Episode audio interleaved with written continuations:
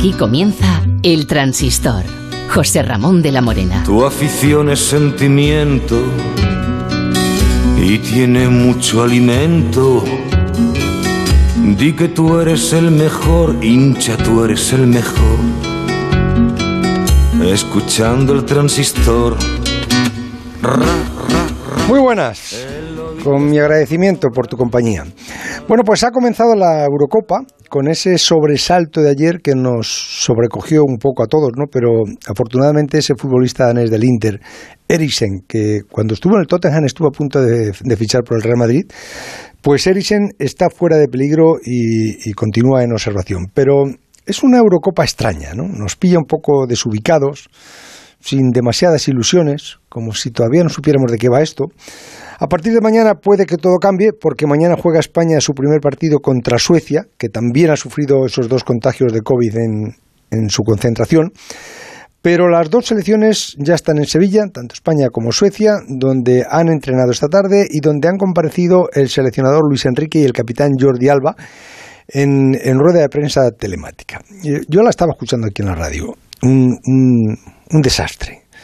Un desastre que además se hace insufrible para todos, para los periodistas, que ven sus conexiones entrecortadas, cuando no silenciadas, cuando no imposibles, no se oyen, y por supuesto también para, para los, los comparecientes, ¿no? para el seleccionador y para los jugadores, porque se, se, crea un clima insoportable, ¿no? como, como ahora os explicará Fernando Burgos desde Sevilla.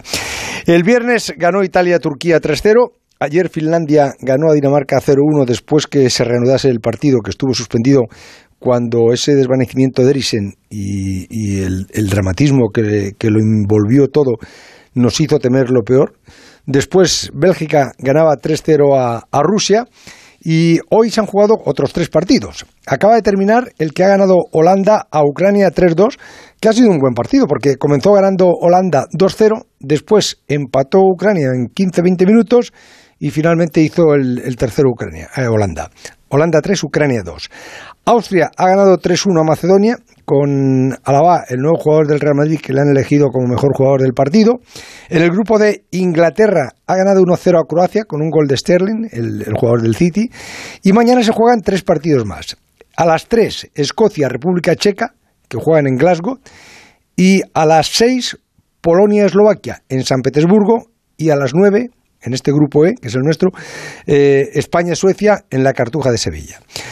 Y como os decía, ha comparecido ante los medios de prensa el médico de la selección danesa. Ha estado explicando, de, de manera sobrecogedora, que Eriksen sigue estable en el hospital, que le siguen haciendo pruebas después del desvanecimiento que sufrió en el partido ante Finlandia. Y dice el médico que estuvo muerto algunos minutos porque no tenía latidos cardíacos. De ahí el, dramatismo que, pudisteis ver que hizo suspender el, partido y en el que nos llegamos a temer lo peor. Y hace unos minutos ha comenzado también, exactamente hace siete minutos, a las once y dos minutos ha comenzado también la Copa América en Brasil.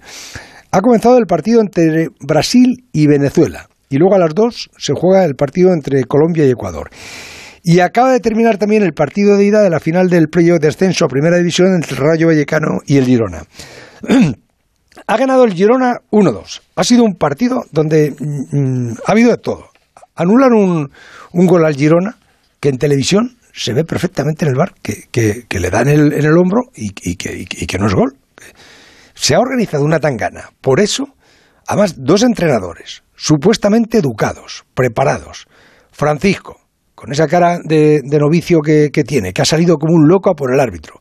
Iraola, que ha salido como otro loco a por, a por Francisco ha sido de verdad horrible. Digo, joder, esto es, esta es la nueva generación de, entrenadores que, vienen. El partido de vuelta en Girona se va a jugar el, domingo. Esta noche Rayo 1, Girona 2 y, el partido de vuelta el domingo en Girona. Y fuera del fútbol, Hoy ha comenzado también la final de la Liga CB de baloncesto al mejor de tres partidos. Se ha jugado el primer partido en el Palacio de los Deportes de Madrid y ha ganado el Barça 75-89.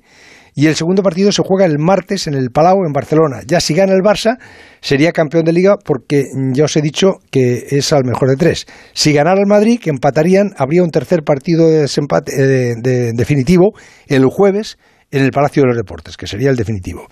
En balonmano, el Barça se ha proclamado esta tarde en Colonia campeón de la Champions después de ganar al Albor de Dinamarca 36-23. Es la décima Champions para, para, el, para el Barça. Y en tenis, Djokovic ha ganado el Roland Garros. Es su segundo Roland Garros. Lo ha ganado en, la final a, Chichipas en 5 sets.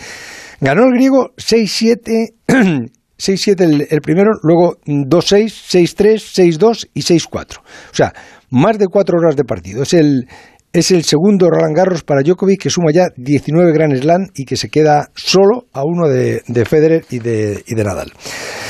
Y la selección, como os digo, juega mañana en Sevilla, en ese estadio de la Cartuja, que se construyó pensando en que pudieran jugar allí el Betis y el Sevilla, pero que después quedó casi inutilizado, olvidado. Eh, se jugó alguna final de Copa, la que le ganó el Valencia al, Atlético de, Madrid en, Copa. Algún partido de la selección, se jugó también una final de, de la Copa de Ibis de tenis que ganó España y poco más. Ahora parece que la Junta de Andalucía quiere reivindicar ese escenario y ponerlo nuevamente en, competición. Sevilla, Fernando Burgos, buenas noches. José Ramón, ¿qué tal? Buenas y calurosas noches, como no podía ser de otra forma desde Sevilla. ¿Cómo está la cartuja? Está bien. Sí, ¿no? Sí, bueno, llevan trabajando eh, un mes eh, intentando adecentar todo, tanto los aledaños como las zonas interiores pero evidentemente no es lo mismo estar preparando una competición durante muchos meses que desde hace un mes ponerse a trabajar a destajo para que todo salga en, condiciones. Hay muchos parches, José Ramón. Hay, por ejemplo, un andamio que da, bien, da miedo subirlo y bajarlo, que va desde la menos 2 hasta la parte de arriba donde están los medios de comunicación, eh, donde está la posición de comentarista de todas las radios de Onda Cero, eh, han hecho una chapuza porque es un andamio que tiene un peligro que no te lo imaginas. Eh, no, puedes mirar a los lados porque a mí, por ejemplo, me entra vértigo y bueno, han intentado hacerlo lo más rápido y lo mejor posible, pero bueno, todavía hay cosas evidentemente que pulir. Y luego la, la rueda de prensa. Yo te estaba, te estaba escuchando y estaba sufriendo. Porque tú preguntabas, se te oía perfectamente, pero se ve que allí no te oían o no entendían, o, yo no, no sé. ¿Cómo, ¿Cómo es y cómo, cómo se produce? ¿Dónde estáis vosotros? ¿Dónde está el, seleccionador? Mira, eh, para empezar, José Ramón, eh, ya nos dijeron hace tiempo que las ruedas de prensa, eh, al contrario que el día del amistoso en el Wanda frente a Portugal, aquí no iban a ser presenciales, sino telemáticas. Eso lo teníamos claro, ¿no? Eh, normalmente tú vienes al estadio de la Cartuja o a cualquier otro estadio y tienes tu acceso al centro de prensa, al Media Center, que se llama en, en, un torneo de este tipo, que es una sala con muchas mesas, con muchos puestos, con muchos periodistas, y desde donde, visto que es una rueda de prensa telemática, te colocas allí y, e intentas conectar. Eh, pero la primera sorpresa ha sido que, debido a toda esta pandemia, se han limitado mucho los puestos en, ese media center. Por ejemplo, las radios no tenemos acceso. Los numeritos que tenemos no tenemos el 6, que es el que da acceso al media center. Esa es la primera sorpresa, pues te tienes que subir a la posición de comentarista y montar. Pero yo creo que la clave es el dispositivo que hemos utilizado para esa rueda de prensa telemática. No voy a hacer publicidad porque es así. Normalmente los clubes y la Real Federación Española de Fútbol eh, usan, Zoom, que funciona además muy bien. Aquí nos han mandado un Links eh, de Teams, que es eh, una aplicación de Microsoft, que ya en el ordenador empezaba a crear problemas. No te podían probar eh, tú estabas un poco a ciegas, como si no tuvieras una red porque no lo sabías, y claro, cuando ha empezado la rueda de prensa, fallaba una vez, fallaba otra, no se muteaba, o sea, eh, no te ponían el sonido o no te lo quitaban. Espino le ha reaccionado bien, José Ramón, y en lugar del ordenador se ha ido al móvil y entonces en el móvil... Pinola es, un parto aprovechado y sabes quién inventó esto con un soplete y dos alambres. Hoy, ha salvado, hoy ha salvado las preguntas de Onda Cero porque si te fijas, la primera vez que intento preguntarle a Luis Enrique, y tú lo has escuchado, eh, eh, lo escuchaba todo el mundo menos Luis Enrique. Entonces han dado turno a otro, Espinola se ha metido en el, en el móvil, que es una aplicación mucho más sencilla y, y, en este caso mucho más, em, mucho más Eh, más operativa, sí. sí. Más operativa, sí, menos compleja, por decirlo de alguna forma, que parecía, oye, con el ordenador vamos a tener mejor calidad de imagen. No, ha habido de todo, calidad de imagen y luego también de sonido. Eh, y ahí sí que hemos podido eh, preguntarle, pero todo sin probar absolutamente nada. ya te digo, no es lo mismo lo que hemos hecho durante el año y medio que llevamos con todas las ruedas de prensa de los equipos de la selección española con ese canal de, de Zoom.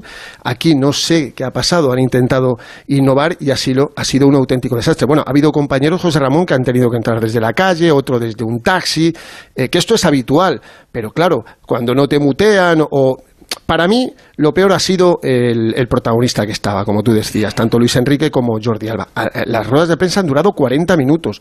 Ha habido un momento que los pasábamos mal no han dicho ni no han hecho un mal gesto ni una mala palabra.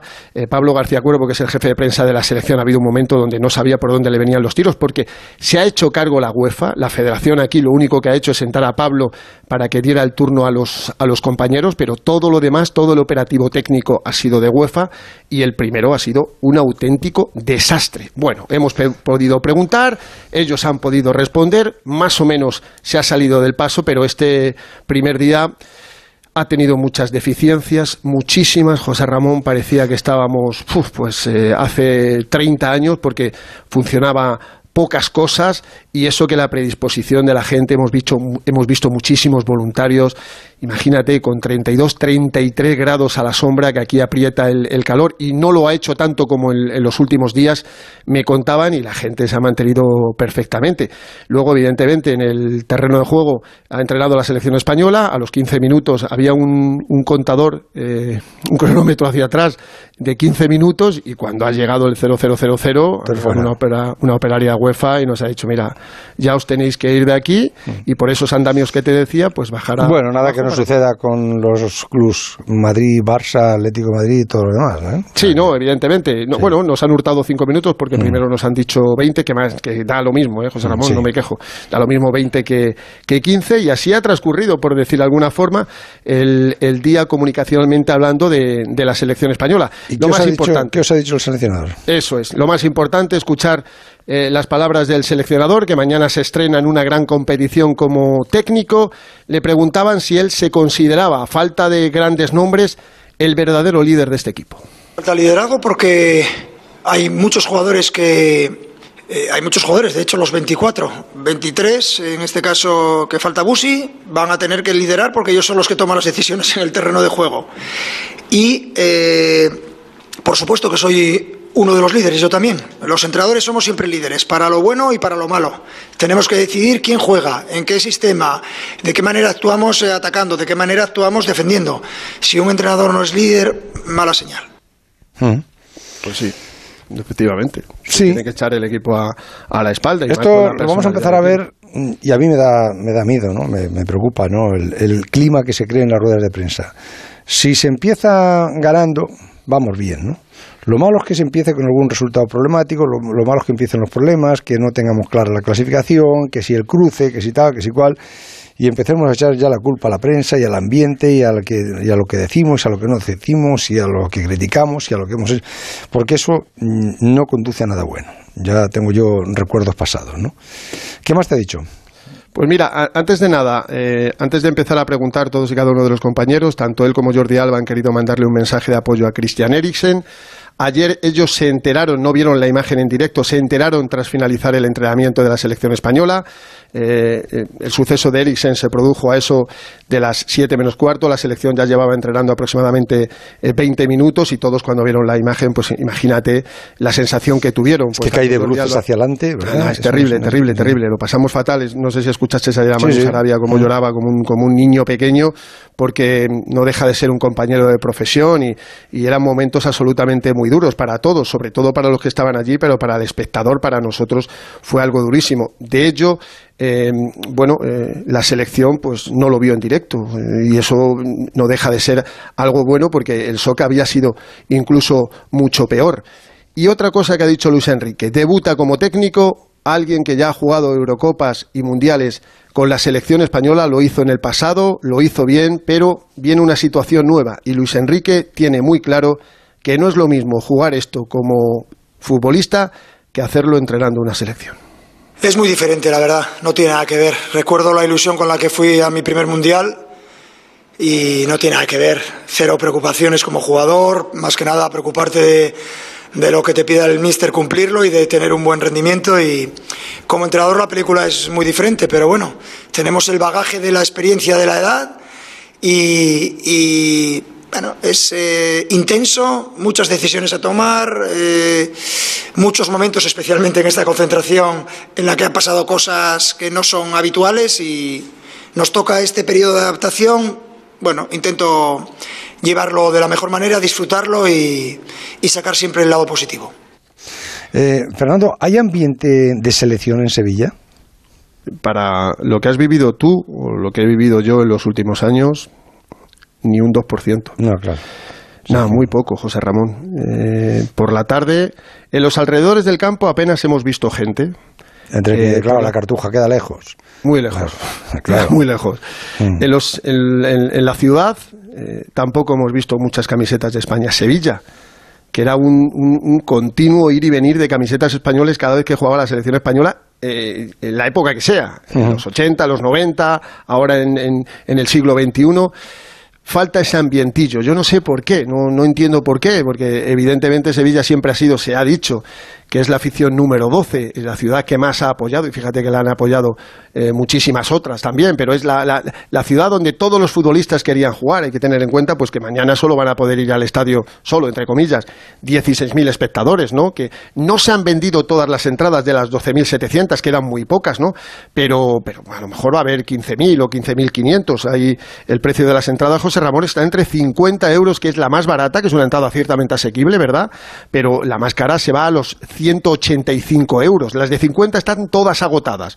Luego hay precios de 75, hay de 125 y la más cara de 185. Y se han dejado 3.000 y pico, 3.300, pues ya sabes, para UEFA, para la Federación Española, para las instituciones, para los patrocinadores y esas, pues en teoría se van a, colocar a, a, las diferentes personas, ¿no? Que puedan tener acceso a ello. Pero lo que sí está agotado es el papel, entradas a la venta, 12.700 para el segundo partido el del próximo día 19 contra Polonia, José Ramón, el del sábado. Para ahí está sold out, todo agotado. No hay entradas a la venta, pero mañana, si no se va a llenar en esos 16.000 eh, espectadores, sí que, va, sí que va a estar muy, muy, muy cerca. No me ha gustado cómo está el césped. No le he visto perfecto, perfecto, le he visto con alguna que, otra calva, ha entrenado sin ningún problema la selección española, antes lo hizo la selección sueca con un poquito más, más de calor y es el octavo partido que va a jugar España en este escenario, tú relatabas finales de Copa, eh, bueno, ha habido de, todo, partidos de tenis, efectivamente esta era una, una instalación que, a la que se le sacó bastante partido, pero durante muchísimos años estuvo como... Acuérdate cuando fue el director Andoni Zubizarreta, también, director de, de la carta. Exactamente, sí señor, pero pues, yo no sé cómo te acuerdas, porque esto, de, esto hace por lo menos 16 o 17 años, ¿eh? o, incluso más. Es verdad, le nombraron director de la Cartuja, pues desde entonces esto ha sido un auténtico solar. Ahora han recuperado eh, que sea la Casa de España, aquí ya se ha jugado el, partido contra Alemania el año pasado y en, en noviembre aquel 6-0 y recientemente en marzo la victoria frente a Kosovo 3-1 eh, y posiblemente se jueguen más partidos porque el acuerdo firmado entre la Federación y, y la Junta de Andalucía pues permite que se jueguen aquí casi 30 partidos de las diferentes categorías. A ver, algunas preguntas concretas. Eh, no ha querido dar la alineación porque lo está escuchando. Eh, cuando le habéis preguntado por los porteros ha dicho que uno de los tres. Eh, eso como gracia queda bien y, tal, y no tiene por qué sentirse nadie ofendido y tal, ¿no?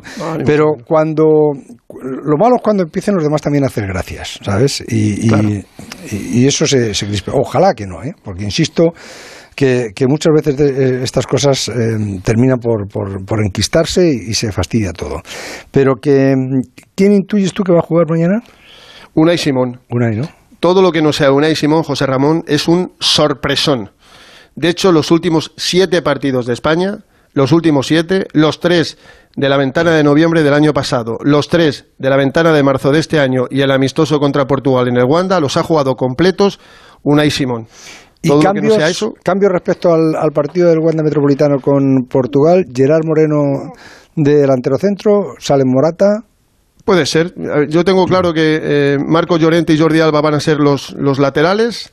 Eh, pareja de centrales, también me sorprendería que no jugaran los dos zurdos, Aymeric Laporte y Pau Torres. En medio campo no está Busquets, Rodri es seguro.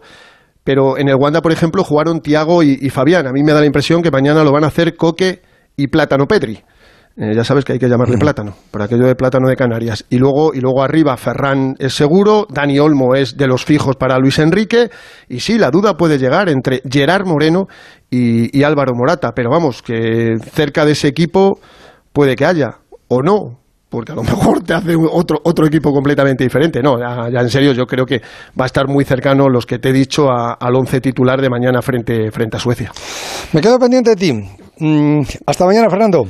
Un abrazo, José Ramón, hasta mañana. Mm, hay un entrenador español que conoce bien el fútbol sueco, nuestro rival de mañana, porque lleva allí más de cuatro años de segundo entrenador del Göteborg.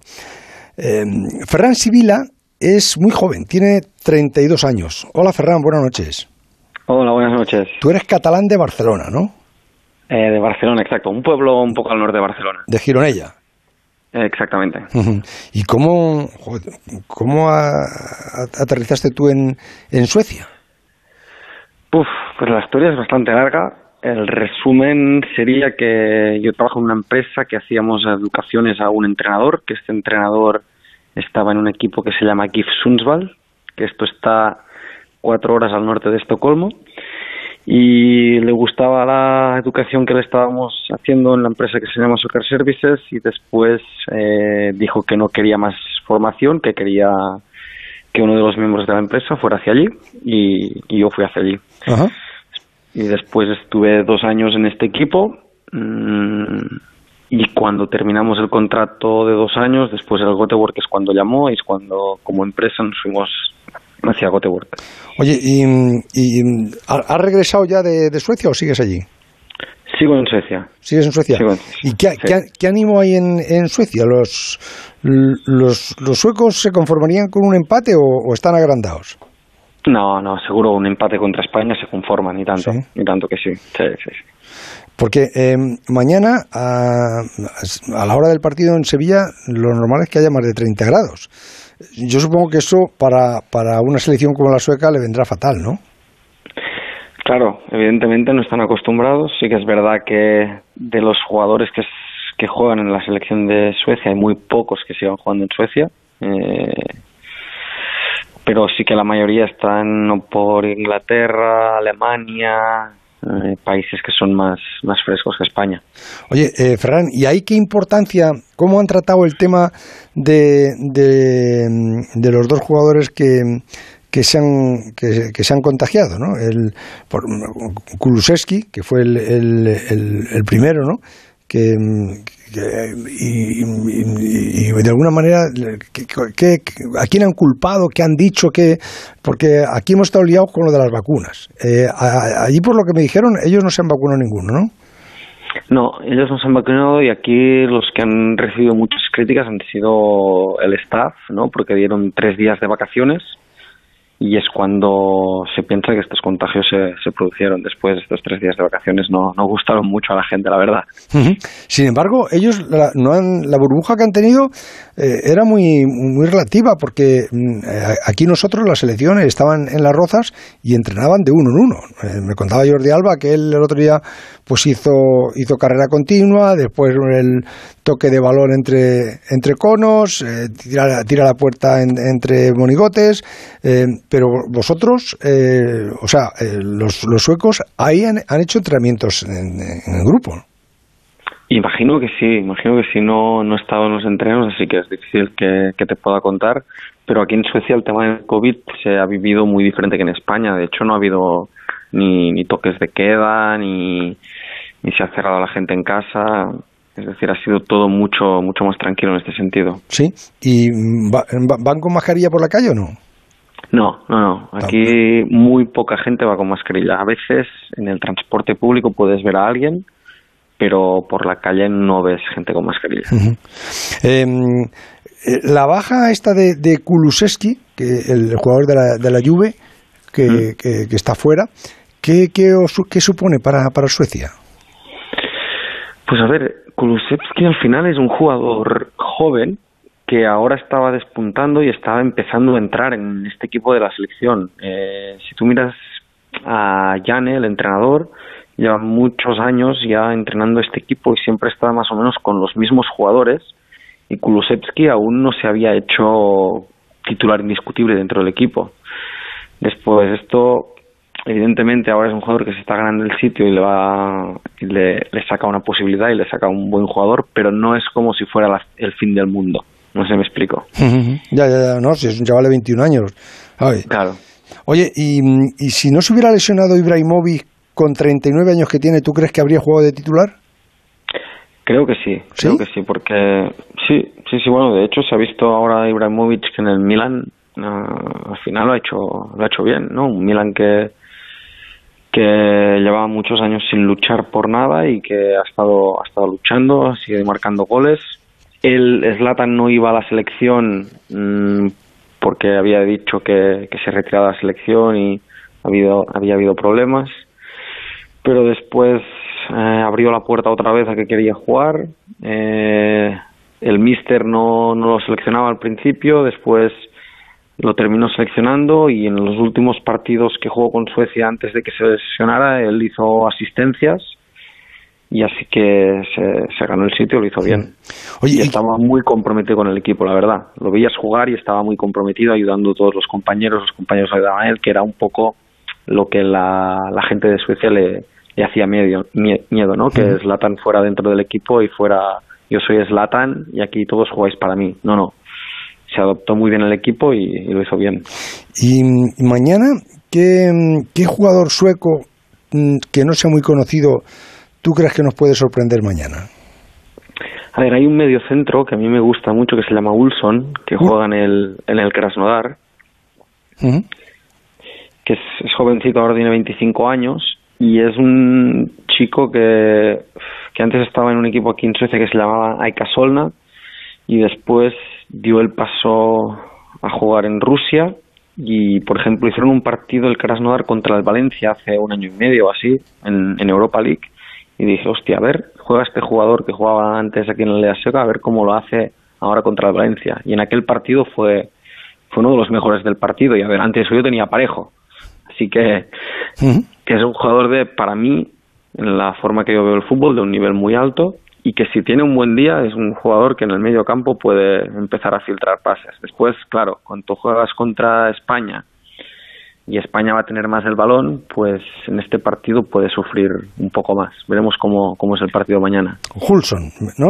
Ulson, sí. Ulson. Oye, eh, ¿y, ¿y, hay mucha expectación ahí en, en Suecia con, con la Eurocopa?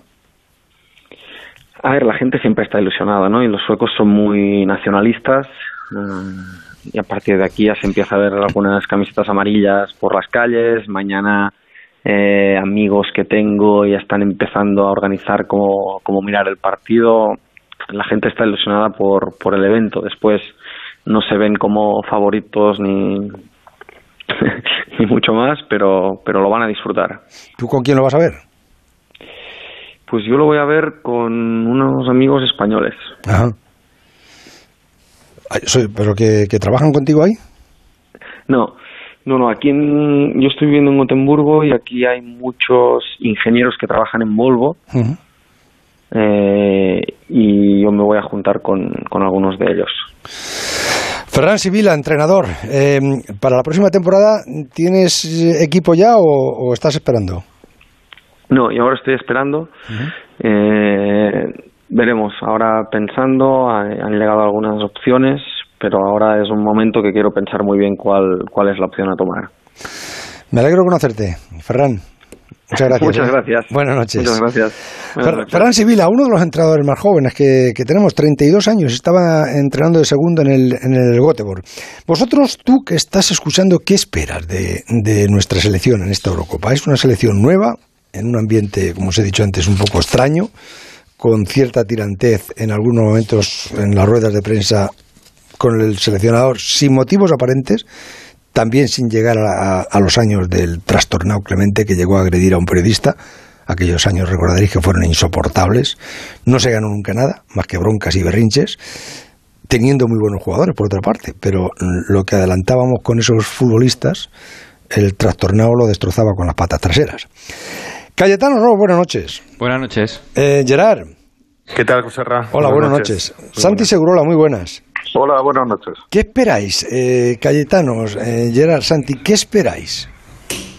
Hombre, yo, yo espero que, que Rodri, que tiene su, su gran reto ahora mismo, el jugador del City, que viene de hacer una grandísima temporada, pues tome el relevo definitivamente de Busquets. Después de tantos años ahí, de alguna manera, acunándolo, pues eh, yo creo que tiene que liderar a España, una, una España imprevisible, con 17 debutantes en un gran torneo, muy inexperta. Pero es verdad que, por lo visto, en estos primeros partidos, quitando de Bélgica, que, que, sí que creo que tiene un nivel superior, yo creo que España está a la altura de los mejores. Gerard.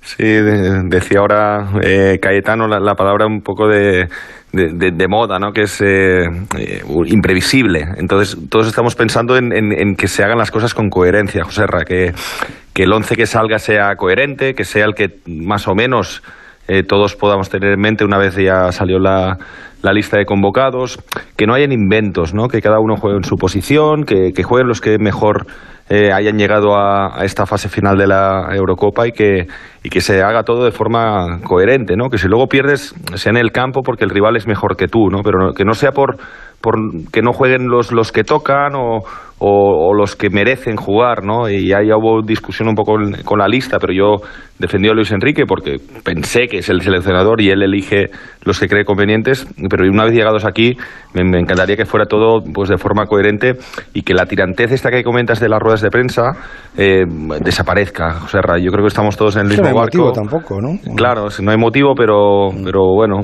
sabemos cómo es también Luis. A veces mm. se siente atacado cuando no se le quiere atacar. Yo creo que hasta día de hoy, eh, bueno, todo el mundo está apoyando y, mañana empieza a rodar el balón, que es lo más importante. Luego ya, después de los partidos, haremos nuestros, juzgaremos, ¿no? O, opinaremos lo que, lo que veamos, pero hasta día de hoy, que todo sea, pues, eh, remar a favor y que, y que se hagan eh, las cosas de forma coherente sin, sin saber exactamente ninguno de nosotros qué once va a sacar mañana, ¿no?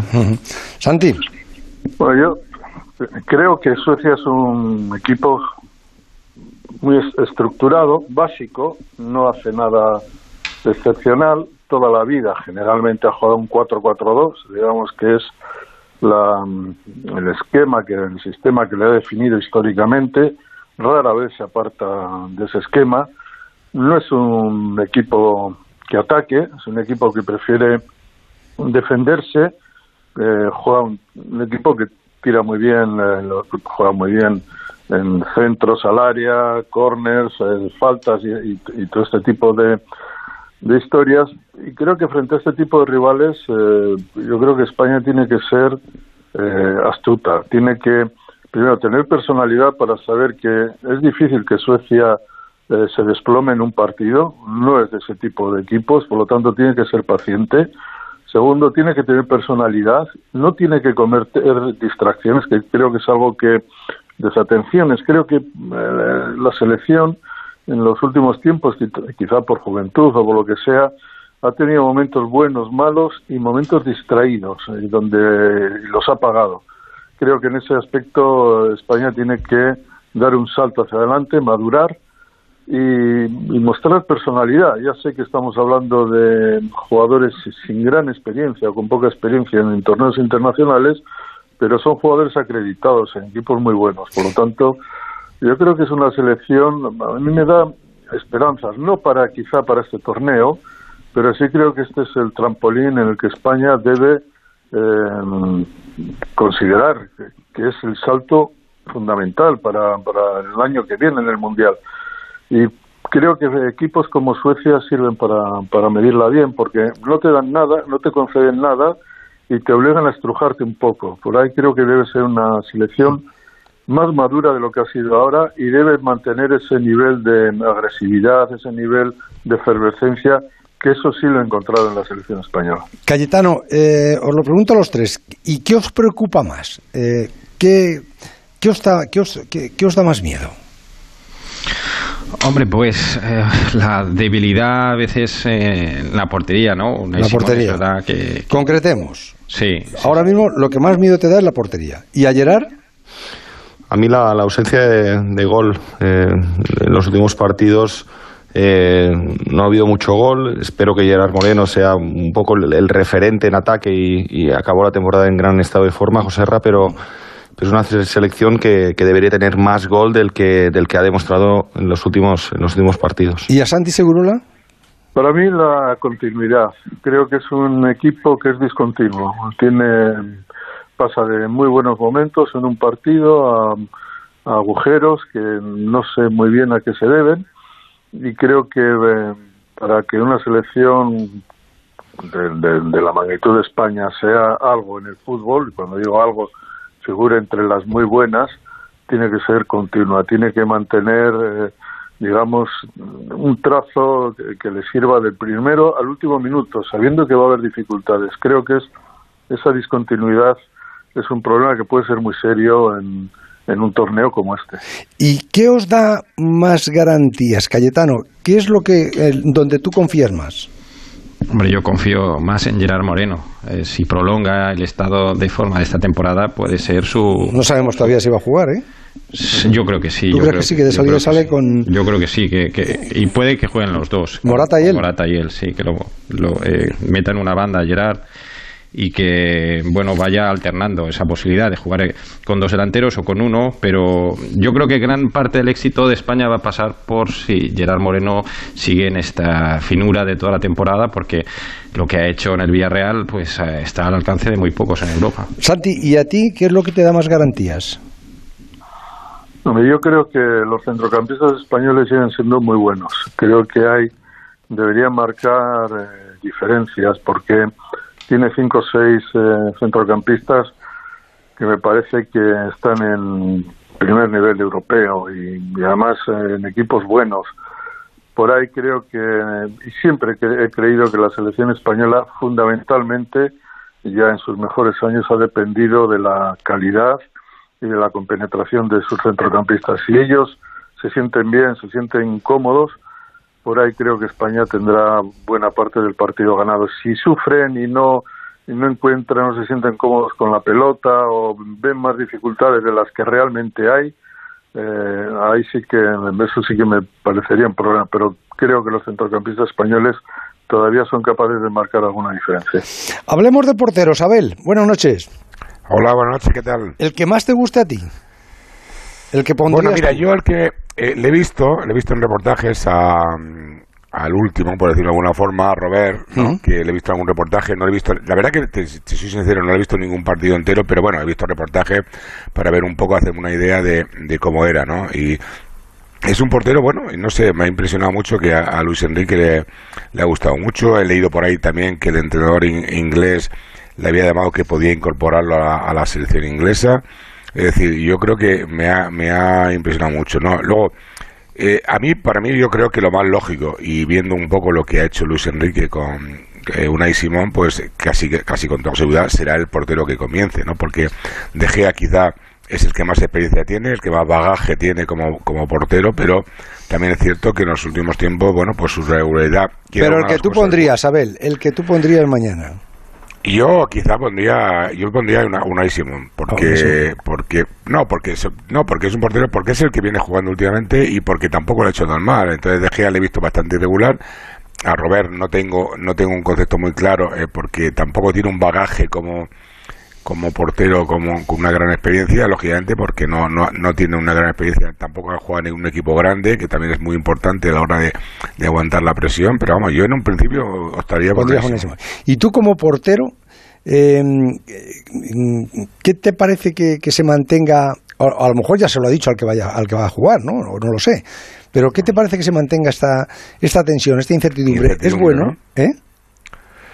Bueno, lo que pasa que eh, tú lo has dicho, ¿no? A lo mejor los que tenemos la incertidumbre somos nosotros, que no lo sabemos, ¿no? Porque está claro, a lo mejor él, Luis Enrique ha cogido al portero que va a jugar, le ha dicho tú tranquilo que vas a jugar tú mañana y a Luis Enrique le gusta mantener la incertidumbre. En gran parte es una forma de ser suya, ¿no? Decir, eh, que, ojo, que yo también te digo una cosa, ¿eh? Que conociendo un poco lo conocemos de Luis Enrique, que pudiera quizá apostar también por Robert, ¿no? Por Robert Sánchez, ¿no? Que es un, yo, que por lo que me, a mí me ha llegado le, gusta muchísimo. Sí, pero al, no, al no haberle puesto contra Portugal. Claro, es que el problema es que yo creo que él quería haberle hecho debutar primero un, partido por lo menos, ¿no? Que el último partido contra Portugal creo que hubo un problema con un no recuerdo ahora con, un jugador de, campo de España, ahora mismo no recuerdo, que, que tuvo algún problema y que, le iba a dar una alternativa de unos minutos, ¿no? Para ver un poco, darle ese bautismo, ¿no? Pero, pero realmente, bueno, conociendo a Luis Enrique, pues, oye, ¿por qué no? Si él tiene claro, pues puede apostar quizás por Robert, pero vamos, yo creo que mañana va a jugar uno de Simón. ¿Y David De Gea? ¿Qué, qué le pudo pasar a, David De Gea que, que tenía todo y, eh, venía como el, indiscutible sustituto de Casillas y de repente se, se, se ha ido metiendo con una especie de, nube de inseguridad. Sí, bueno, David, fíjate, curioso, debutó conmigo en Atlético Madrid y, y, mira, y además yo tuve una conversación con él porque, eh, te comento, si, si me permites, cuando, cuando él llega y sube al primer equipo, el, Atlético Madrid le quiere ceder, le quiere ceder porque de alguna forma tenía había venido a Sejo, que en teoría va a ser el portero titular, mm. evidentemente. Habéis traído el Valladolid a Senjo, sí, sí. Claro, y entonces, lógicamente, pues, eh, oye, pues, eh, oye, pues mira, hay que ceder. Yo hablé con García Pitar, me dije García Pitar, y mira, hay que ceder a, a De Gea, porque, porque lógicamente tenemos tres o cuatro porteros, y evidentemente, pues, pues no, no es un chico que se vaya haciendo y tal. Bueno, y pues me parece bien, porque también tampoco pasa nada. Entonces él vino a mi despacho y me dice, oye, mister, yo no me quiero ir de aquí. ¿Por qué no ir de aquí? digo, hombre, te, puede venir bien jugar, tener más oportunidades. Aquí viene Asenjo, que lógicamente es el portero, eh, lógicamente esto es así en el fútbol, ¿no? Que, tiene más posibilidades de jugar y tal. Y me dijo, no, yo tengo muchas posibilidades eh, y tengo mucha confianza en mí mismo. Y yo quiero seguir aquí. Y entonces yo hablé con, con Suso y le digo, mira Suso, que, eh, joder, que el chaval quiere seguir aquí, a mí no me, va, no me va a molestar porque evidentemente tampoco va a perturbar nada y entonces él continúa ahí. Y al final es curioso lo que es la vida y lo que es el tener confianza en ti mismo. Al final consigue en el futuro hacerse con el puesto y al final, bueno, contigo, ya... contigo fue titular porque se lesiona, se lesiona Senjo. Sí, eh, no, él debutó conmigo en un partido amistoso, luego, y luego yo me, me voy eh, del Atlético de Madrid y él, eh, al, poco tiempo él llega y juega, ¿no? empieza a jugar porque se lesiona a Senjo y empieza a jugar. Y entonces a partir de ahí a todos nos sorprendió un poco el desparpajo que tenía, esa seguridad que tenía en sí mismo. Era un portero que incluso, que luego yo en Inglaterra le he visto que ha dudado un poco. Él cuando en España, si recuerdas un poco sus comienzos, él cuando tenía un fallo parecía como que no fuera con él. Es decir, cosa... Sí, era frío. era frío. Claro, era, muy frío y es cosa muy inhabitual en un portero, hmm. sobre todo en un portero que comienza. no, y en la, Premier hizo paradas espectaculares. Y... Paradas espectaculares, hizo temporadas muy buenas y tal, y perdió, siendo aún... Pero luego ha perdido, como los toreros, ¿no? Ha perdido el sitio, ¿verdad? y, se ha quedado así y, está viviendo... Y es curioso porque tampoco es un portero tan mayor como para que para eso al contrario es que sigue siendo un portero que ahora mismo mira un portero con su edad está en el momento cumbre porque mm. sabe ya todo, tiene la experiencia. Pero, pero ¿qué, ¿qué, es, ¿qué, es, lo que se pierde, Abel? ¿Se pierde la seguridad? ¿Se pierde el reflejo? ¿Se pierde velocidad? Yo creo que lo que se pierde, eso ya depende de cada uno, de su vida personal, de cada uno también. Es decir, yo tampoco sé la vida personal de David, no lo sé exactamente, ¿no? Su vida familiar, personal, es que pueden influir muchos factores, ¿no?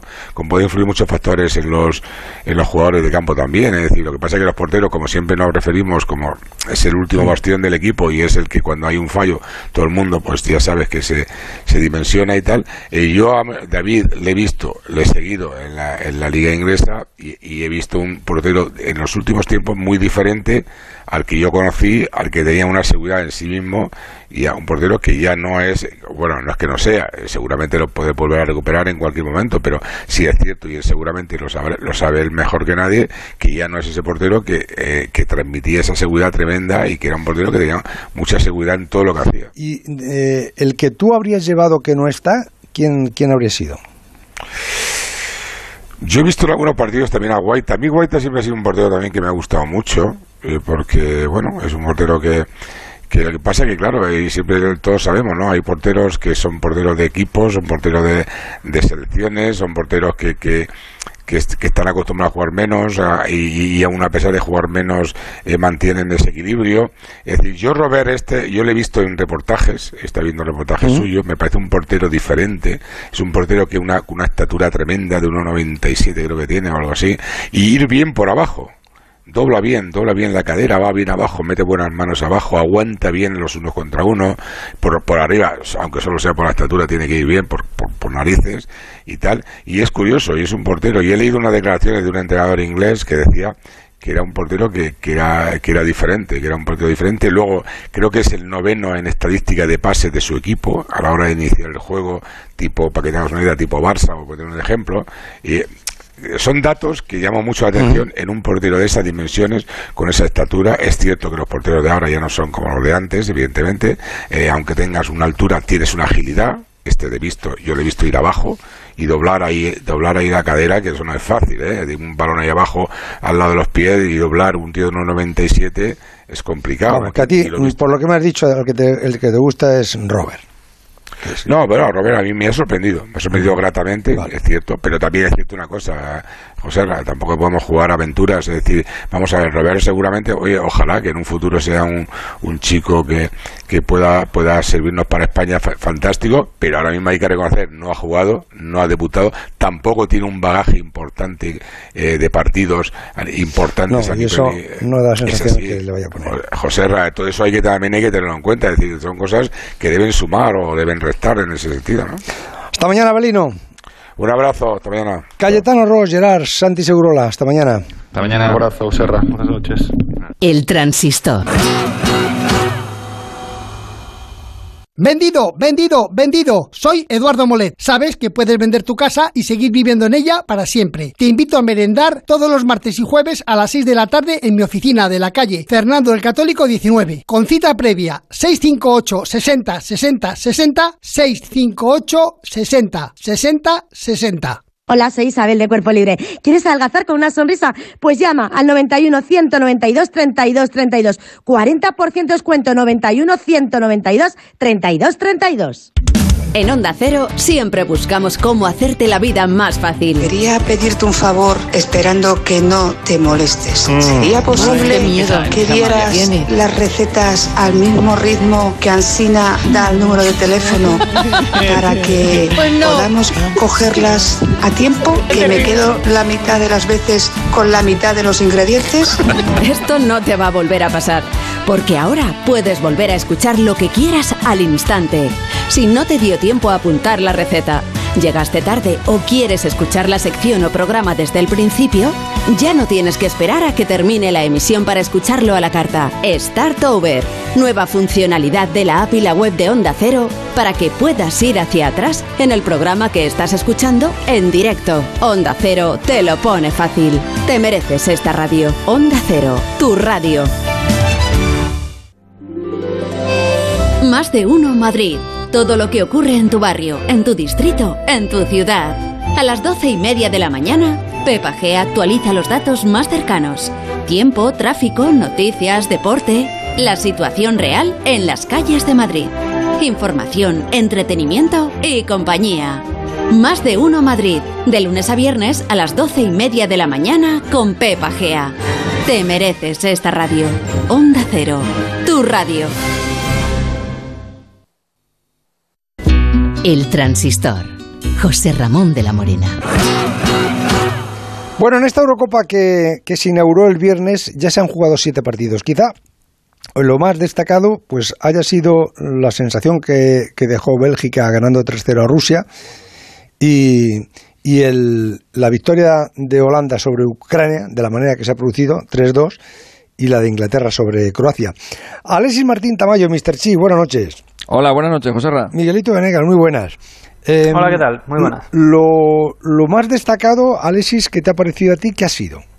Pues el comienzo de Italia, eh, porque no, no esperaba que, que arrancara tan bien y sobre todo con tanta capacidad goleadora. Eh, y ante una selección que, que, en teoría llegaba bien, eh, una selección joven y una selección con bastante calidad como es, como es Turquía y con buenos jugadores, con mucha proyección, es verdad, porque todavía no han, todavía han explotado la mayoría de ellos, aunque tiene algunas, algunas viejas leyendas pero, pero la mayoría son muy jovencitos y muy inexpertos, pero, pero con calidad. Y no esperaba yo que Italia pegara ese, ese zarpazo el primer día, sobre todo en los partidos inaugurales, que suelen ser siempre muy cerrados, con mucho miedo, que tienden al 0-0. Y, y, Italia, la verdad, que jugó muy bien, generó muchas ocasiones de gol y las, y las convirtió. Y eso que sus delanteros este año, tanto Berardi como Inmóvil como, como Insigne, no es que hayan hecho la mejor temporada. Por ejemplo, Inmóvil el año pasado fue bota de oro y este año, este año no ha hecho tantos goles, pero el otro día me gustaron mucho. Eso es lo que más destacaría. Quizá eh, Miguel de Jong y, Winaldun, eh, el, el, que se ha llevado al Paris Saint Germain, que se lo ha quitado al Barça, Pues de, lo mejorcito de esta Holanda. Qué bien le habría venido ese futbolista al Barça, ¿eh? con De Jong juntos. Sí, sí, yo creo que sí, porque además es un jugador ya, ya veterano, aunque no es mayor. 30 eh, años. Con muchos registros. Mm. Tiene 30 años, sí. Mm. Está, en, está en un momento pues, de, de, madurez total. Es, es, muy llegador, es muy trabajador, eh, es, es, combinativo también. Y la verdad es que me han sorprendido los dos, ¿eh? porque los amistosos que ha jugado Holanda estos días, con este mismo esquema de cinco jugadores atrás, daba la impresión de que jugaba todo a Depay, a lo que le saliera ofensivamente al, delantero. Y hoy que Depay yo creo que ha estado un poquito gris para lo que esperaba yo de él, eh, han aparecido los centrocampistas y, eh, ahí incluso los laterales. Y ahí ha, mejorado Holanda. Oye, em, antes que nada, Miguel, en, en ese partido que ha ganado Inglaterra-Croacia, ¿qué es lo que ha pasado en Wembley? Que se ha caído un aficionado desde de la grada del estadio. Sí, un aficionado se ha, se ha caído desde una barandilla a, pues a otro estadio de la grada y, y, al parecer se lo han tenido que llevar a un hospital cercano a Wembley en estado grave. O sea que el, que el tortazo ha debido de ser bastante, bastante importante. Esperemos que, que, bueno, que no sean malas noticias, pero se lo han tenido que llevar a un hospital en estado grave. ¿Y, y esta selección de Inglaterra mm, la veis en, en la final? Hombre, yo no. sí. Yo no. ¿Tú no? no, yo no la veo en la final porque creo que es, es, lo mismo. Es un equipo muy inexperto. Es muy difícil ver a, es muy difícil ver a un equipo con, con tanto. No, digo que no tenga calidad, ¿eh? Pero fíjate, en el último mundial la eliminó precisamente Croacia, ¿eh? Sí, sí, sí. Sí, sí. Lo que pasa es que en el último en el último mundial no había tantos chavales como hay ahora. ¿eh? Ahora han traído. Es la segunda más joven de la Eurocopa, ¿no? Claro, es, y es, es muy difícil es muy difícil que una selección que una selección tan joven llegue lejos en un en un gran en un gran torneo. Antes pasaba más, antes pasaba más años 80, años 90 pasaba más. Ahora es muy complicado. Ahora ahora la experiencia juega juega un papel muy importante y Inglaterra, hombre, si si consigue ganar el grupo eh, va a ir por la parte baja del cuadro y eso significa que en condiciones normales va, va, a evitar a los dos cocos, que son Bélgica y Francia. Con lo cual, por ahí, por esa zona del cuadro, se podría encontrar a España, se podría encontrar a Alemania y quizá a Portugal. Bueno, a esas elecciones las puede competir. ¿eh? E Inglaterra con España, con Portugal y con Alemania puede, puede competir. Y si tiene suerte en los cruces, pues igual puede, puede llegar lejos. Pero, hombre, en condiciones normales, en cuanto se encuentre con una selección muy experimentada y una selección eh, de calidad, yo creo que los van a eliminar. ¿Y a Croacia qué, os ha parecido? Porque parece mm, que está Modri muy solo, ¿no? Antes aparecía Rakitic, mm. pero ahora sin, sin Rakitic, ¿verdad? Sí, hombre, eh, Croacia ha envejecido mucho desde el Mundial. Han pasado tres años y hay jugadores que han desaparecido de la selección, como Mandzukic y Rakitic y bueno, hay otros que siguen. Es verdad que, que, hay muchos que mantienen el nivel, incluso han mejorado. Bueno, Modric, digamos que más o menos mantiene su nivel a pesar de los 35 años. Pero jugadores como Brozovic, Kovacic han mejorado, Revic ha mejorado. Es verdad que quizás no llegan al nivel de, lo, de Mandzukic o Rakitic, ¿no? Pero yo creo que les da para mantener. Evidentemente, no creo que, van que van a, vayan a llegar a la final, ¿no? Pero yo creo que les da para mantener un cierto nivel competitivo y bueno, como le ha pasado a Inglaterra, a cualquiera le cueste ganarles. Lógicamente no les veo entre los favoritos ni en un segundo nivel, les veo digamos en un tercer nivel. Austria se ha llevado por delante a Macedonia del Norte, que, llaman ahora 3-1. Eh, a la bala han dado el premio al mejor jugador. ¿Ha sido, ¿Ha sido para tanto, Alexis? Bueno, ha hecho. Es que, es que cuando tienes un jugador en, un partido tan, tan extraño en una Eurocopa, ¿no? Como puede ser un partido entre Austria y Macedonia, yo creo que la, que la, la, gente tira más por, por el bueno por el jugador reconocido o por la o por la estrella que por otra cosa. No ha hecho un partido especialmente bueno es verdad que el centro que ha pegado para el para el tercer gol de, de, Austria ha sido ha sido fantástico de los suyos de los que de los que él sabe hacer. Hoy ha jugado de todo prácticamente. Eh, eh, ha jugado en varias posiciones durante el durante el partido pero es que iba vas muy sobrado cuando juegas contra una selección como, como es Macedonia, eh, que bueno, pues que no es que tenga grandes jugadores y, que, y que además tienen ese temor del, del, debutante, pues te puedes permitir cierto lujo. Bueno, de hecho, hoy ha sido la primera vez que, que Austria gana un partido en la historia de la Eurocopa. Eh, habían jugado dos Eurocopas antes y no habían ganado, no habían ganado nunca ninguno. Y hoy ha marcado más goles que en todas las Eurocopas anteriores. Eh, ah, se, nota evidentemente que el rival que tenía que tenía delante pues no era no era lo, más normal. ¿Qué os ha parecido, Miguel? ¿Qué os ha parecido Bardi, el jugador del Levante que el otro día me daba a entender eh, Kiko Catalán que, que lo quieren traspasar? Pues a mí me ha sorprendido que, prácticamente no ha aparecido. Eh, incluso ha aparecido más el más, el jugador del Napoli, ¿no? que también es, joven y tiene calidad. Eh, Bardi eh, venía siendo el jugador más importante de esta selección antes de llegar a la Eurocopa y yo esperaba bastante de él, dentro de que la selección tampoco creo que vaya a hacer nada importante. Pero ni siquiera, ni siquiera le hemos visto tirar faltas peligrosas, que es, que es su especialidad. No hemos visto en ningún momento pedir la pelota, echas el equipo a las espaldas. Me, ha decepcionado un poquito, la verdad. Mañana en el grupo de España, antes que juegue España con Suecia en Sevilla a las 9, a las 6 juega Polonia con, con Eslovaquia. Eh, Alexis, juegan en, en San Petersburgo. ¿Por qué juegan en San Petersburgo? Sí, porque tenían. Este creo que era uno de los. Creo que era uno de los grupos en los que, que iba a jugar. Era Rumanía. En este grupo, este grupo eran, eran Rumanía y España, los, las sedes de las sedes de la Eurocopa, pero se ha caído Rumanía, por lo mismo que se cayó Bilbao, solo que a, solo que a Bilbao la, la pudimos sustituir por Sevilla y en Rumanía, como ni siquiera está clasificada su selección, yo creo que han pasado el tema eh, y no han, no han querido remover más. No, no se ha podido hacer esto en Bucarest, no cumplía las medidas y, la, y los requisitos para que entrara el público. a, a, Varsovia, ¿no? Y se lo han llevado, sí, pero se lo han llevado a San Petersburgo, que es donde puede entrar más gente.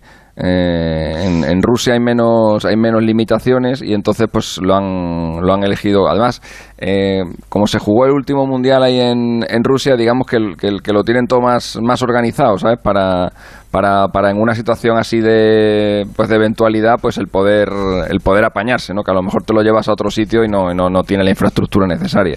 Eslovaquia es digamos el patito feo del grupo no Mm, y, no sé yo, ¿eh? No sé yo. Es una es una selección es una selección guerrera, tiene tiene varios jugadores de calidad, aunque bueno, aunque los más los más importantes. El, Hansi ese de Nápoles, ¿no? Estos, están ya un poco pasados. Pero ese se fue luego a China, ¿no? Sí, sí, sí, sí, sí, por eso que están ya un poquito pasados de, de roca, pero pero son son selecciones que son selecciones que compiten bien, ¿eh? Yo recuerdo con una selección también muy muy menor, Eslovaquia eliminó a Italia del mundial hace hace ocho años, ¿eh? eh son equipos son equipos muy competitivos y, tampoco es que Polonia sea, sea la gran cosa. Eh, de hecho, lo mejor que tiene Polonia son sus delanteros eh, y se le han caído dos para esta para esta Eurocopa. Solamente van a tener a Lewandowski, que bastante es, que bastante es, pero un Lewandowski que lleva, que llega hasta Eurocopa sin haber jugado en los últimos meses, porque se, acuérdate que se lesionó en, el, en aquel partido de, de selecciones. Entonces vamos a ver cómo lleva, cómo llega Lewandowski a este, a este torneo. Yo creo que ese partido va a estar, va a estar igualado y no veo ningún, no veo ningún favorito. De hecho, creo que es que este grupo eh, quitando a España, es un grupo bastante, bastante igualado. ¿eh? Entre Suecia, Eslovaquia y, Polonia, aunque la, a ver, la, lógica diría que sería primero Suecia, luego Polonia y luego Eslovaquia. Pero, pero yo no, no, no, no pondría la mano en el fuego ¿eh? por ver quién, quién de los tres va a ser, va a ser segundo. Esperemos. Miguel, y en la Escocia República Checa, que se juega mañana a las 3 en, en Glasgow, ¿ahí quién, quién es favorito? Porque las dos selecciones son, son mucho menos que Inglaterra y Croacia, vamos. Sí, sí, hombre, es verdad que la República Checa engaña un poco, ¿eh? porque ha mejorado bastante, es un poco el, espejo del Slavia de Praga, en, que lo ha hecho bien en competiciones europeas los últimos años, y tiene un, centrocampista que lo está haciendo francamente bien en la Premier, que es eh, que, que, tiene llegada, tiene buen toque, está muy bien. No, no tiene jugadores que, que la gente vaya a reconocer, pero tiene un estilo de juego muy reconocible y muy bien y compite muy bien. A mí me parece que es favorito contra Escocia, que Escocia, bueno, es verdad que tiene a Robertson, eh, tiene a Tierney, tiene algún jugador de la Premier que no está mal, pero me parece que en conjunto la República Checa es mejor equipo. Yo a, Escocia le veo un poco futuro en esta Eurocopa. Los datos y las clases magistrales de Alexis Martín Tamayo, Mr. Chiz y de Miguel Venegas. Hasta mañana. Joserra. Sí. Dime. Sí, perdona, que es que, eh, que me dicen del, del, médico del médico del Inter que está en contacto con, eh, con la Federación Danesa por el tema de, Eriksen, que me dicen que le están haciendo todo tipo de, de estudios pues para ver si encuentran eh, el motivo, pues ya sea físico o orgánico, por el que se provocó el síncope del, del otro día y que incluso han, le han pedido informes al, al, médico del Tottenham, que es el equipo de donde, de donde pasó Eriksen al, al Inter. Ahí estuvo varios años y tienen un montón de informes médicos y y, es, y no encuentran nada. ¿eh? Están buscando por todos sitios dónde puede venir eso y no han encontrado, no han encontrado todavía nada. Eh, ¿qué, ¿Qué quieres que te diga? ¿No? Pues eso. Sí. Hasta mañana. Venga, hasta mañana. Esta noche ha comenzado, como os decía antes, también la Copa de América. Se está jugando en Brasil, en Brasilia, el Brasil-Venezuela. Va ganando Brasil 1-0 y luego se juega el Ecuador-Colombia. Carlitos Ares, buenas noches. Hola, buenas noches, José Ramón. ¿Sigue ganando Brasil 1-0 a Venezuela? Sí, están en el entretiempo ahora.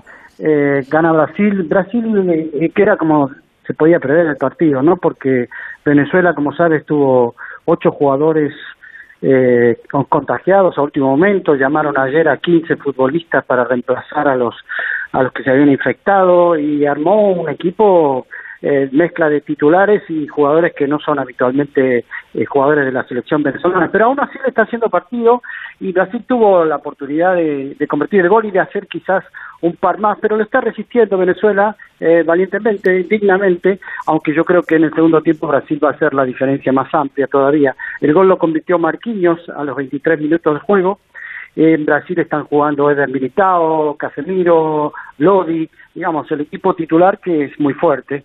Y realmente, a pesar de que Venezuela juega con cinco defensores y cuatro volantes, y igual eh, aguanta el partido bastante bien. ¿eh?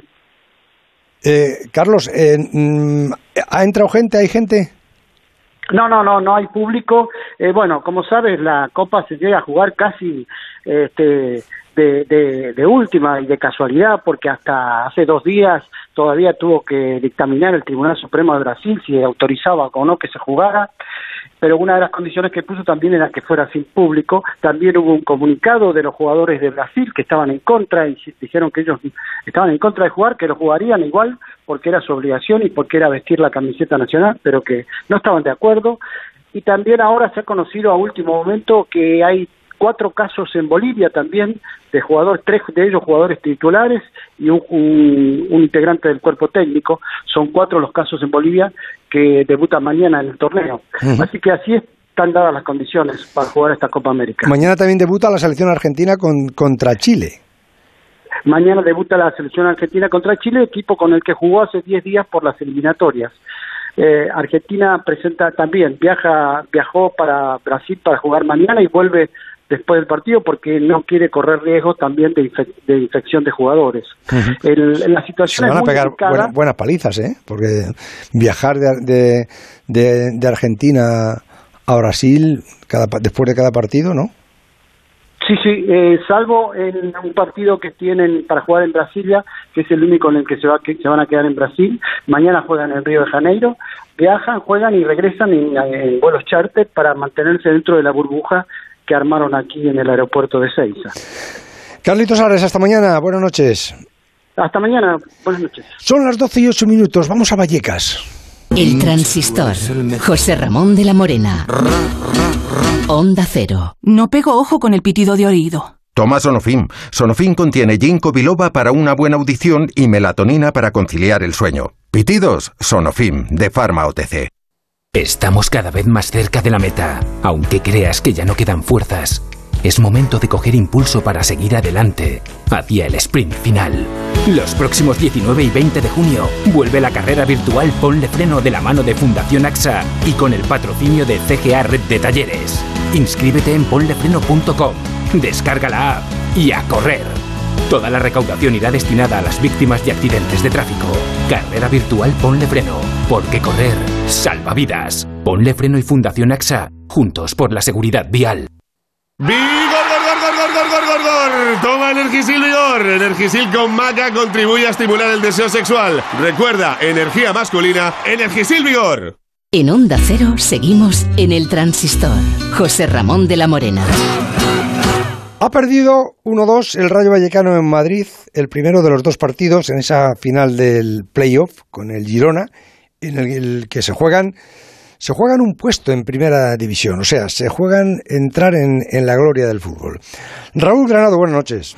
¿Qué tal, José Ramón? Buenas noches. Todavía desde este estadio de Vallecas, en eh, una sala de prensa solitaria, ha pasado más de una hora del final de ese partido en el que los 1.500 aficionados le han dado el calor que necesitaba al Rayo Vallecano, que ha estado bastante mejor en la primera parte que el Girona. La segunda ha sido para el conjunto catalán y se lleva esa ventaja con un gol anulado para cada equipo y con ese partido de vuelta la semana, de viene, la semana que viene en Montilivi que va a decidir cuál de los dos equipos es eh, equipo de primera división. Junto a mí, aquí sentado, el presidente del Rayo Vallecano con traje negro, corbata negra, camisa blanca, con eh, la mascarilla también de color negro, visiblemente cansado, pero confiado en la remontada en la segunda parte. Te escucha ya el presidente del Rayo Vallecano, Raúl Martín Presa. Señor Martín Presa, presidente, buenas noches. Hola, buenas noches. A estas horas eh, está uno hecho puré, ¿no? La tensión, el cansancio del día, las 12 y 10 de la noche, un partido como ese que se empieza ganando, que lo mm, empiezas con una ilusión tremenda, que te, que te ves en primera, que luego te meten dos goles, que, que uf, el follón que ha habido, ¿no?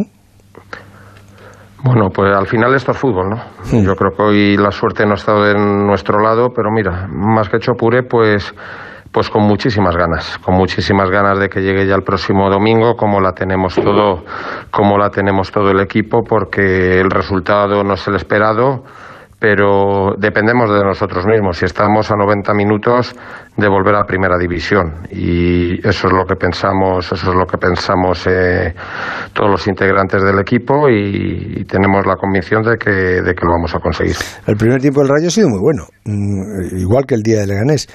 Luego eh, ha habido, mm, después en la segunda parte, se han descentrado de una manera que, que ha- han pasado 20 minutos. El primer tiempo es un primer tiempo que bueno, no hemos acertado, no hemos estado acertados, nos pusimos 1-0 rápido, hemos tenido el 2 y el 3-0 en innumerables ocasiones, no lo hemos conseguido y en el primer tiro a puerta de- del Girona y al borde del descanso, pues nos hemos ido 1-1, se han descentrado con la tangana, el equipo ha salido descentrado y nos hemos puesto 1-2. Al final ha sido un partido raro, ha sido un partido con muchísimos, con muchísimos parones, un partido que se ha jugado muy poco tiempo, muy poco tiempo efectivo. Los jugadores del Girona pues se desplomaban cada dos por tres y bueno, pues ha sido el segundo tiempo difícil, pero bueno, al final esto es fútbol y mira, nos ha costado muchísimo llegar hasta aquí. Lo hubiésemos, yo creo, firmado hace meses todos y estamos a, a 90 minutos eh, de poder ascender a primera división y dependiendo de nosotros mismos. Es un reto difícil, es un campo difícil, pero bueno, eh, tenemos que estar confiados de que podemos conseguirlo. Del, del Girona, ¿quién ha venido? ¿Su presidente Delfín Yeli? Sí, sí, ha estado, ha estado Delfín Yeli. ¿Y qué tal? Bien, bien. No, lo digo porque como tenemos, se- se- tenemos buena relación con él. Una Claro. cosa es fútbol, pero por de, detrás del fútbol están las personas y con el Girona tenemos, tenemos buena relación con, con toda su directiva y bien. Pero luego cuando, cuando se han, como, como ha habido esa tangana que ha habido, esas, esas amenazas de los dos entrenadores, que, que a mí me han, me han decepcionado los dos entrenadores, el, el, el, el del Girona, eh, Francisco, y, y el suyo, Iraola. Francisco cuando sale como un loco a por el árbitro, por el gol que, a- que anula, pues anula el gol. No usted tenía televisión y lo habrá visto, ¿no? Que, que le dan el brazo y que desvía el balón. y Hombre, que- es una mano, eso, es una mano clara y yo creo que ahí y el VAR ha acertado, lógicamente. y, a- y montar el, el lío que, ha montado y los empujones, eh, su entrenador y la bueno, es un poco, es, es un poco, digamos, con todo el respeto, es un poco eh, la forma de, de, digamos, de actuar de este equipo. Ya tuvimos aquí un partido de muchísima tensión en el partido que jugamos en Liga, con, con jugadores de la grada lesionados, lógicamente, dirigiéndose al palco a insultarnos. Tuvo que entrar gente de cuando no podía entrar nadie del público. Yo y un poco, yo y un poco lo mismo, es decir, pues jugadores. jugadores de la grada eh, insultando al palco. eso, sí, sí, eso fue, eso fue en la, en la visita del Girona. Hace dos meses que ganamos 2-1 y, y, es decir, con una, con una tensión o llevando al partido al embroncamiento. Joder, y dice usted final- que se lleva también con el presidente del Girona y con. Pero bueno, una cosa. Ya, una bueno, cosa pero si le tiene al lado. Actúen. Ya, bueno, pero si son sus jugadores. Ya, pero si son sus jugadores, si usted ve a sus jugadores que están insultando a- a- al presidente del equipo rival en, en el palco, no creo yo que usted lo Hombre, eso, eso, eso, eso no ha sido hoy. Eso no ha sido hoy y bueno, eh, pero, pero ese día, ese día sí fue un día tal y al final pues, pues bueno, pues, pues hay, hay equipos que parece que, que, oye, es que tiene todo su mérito.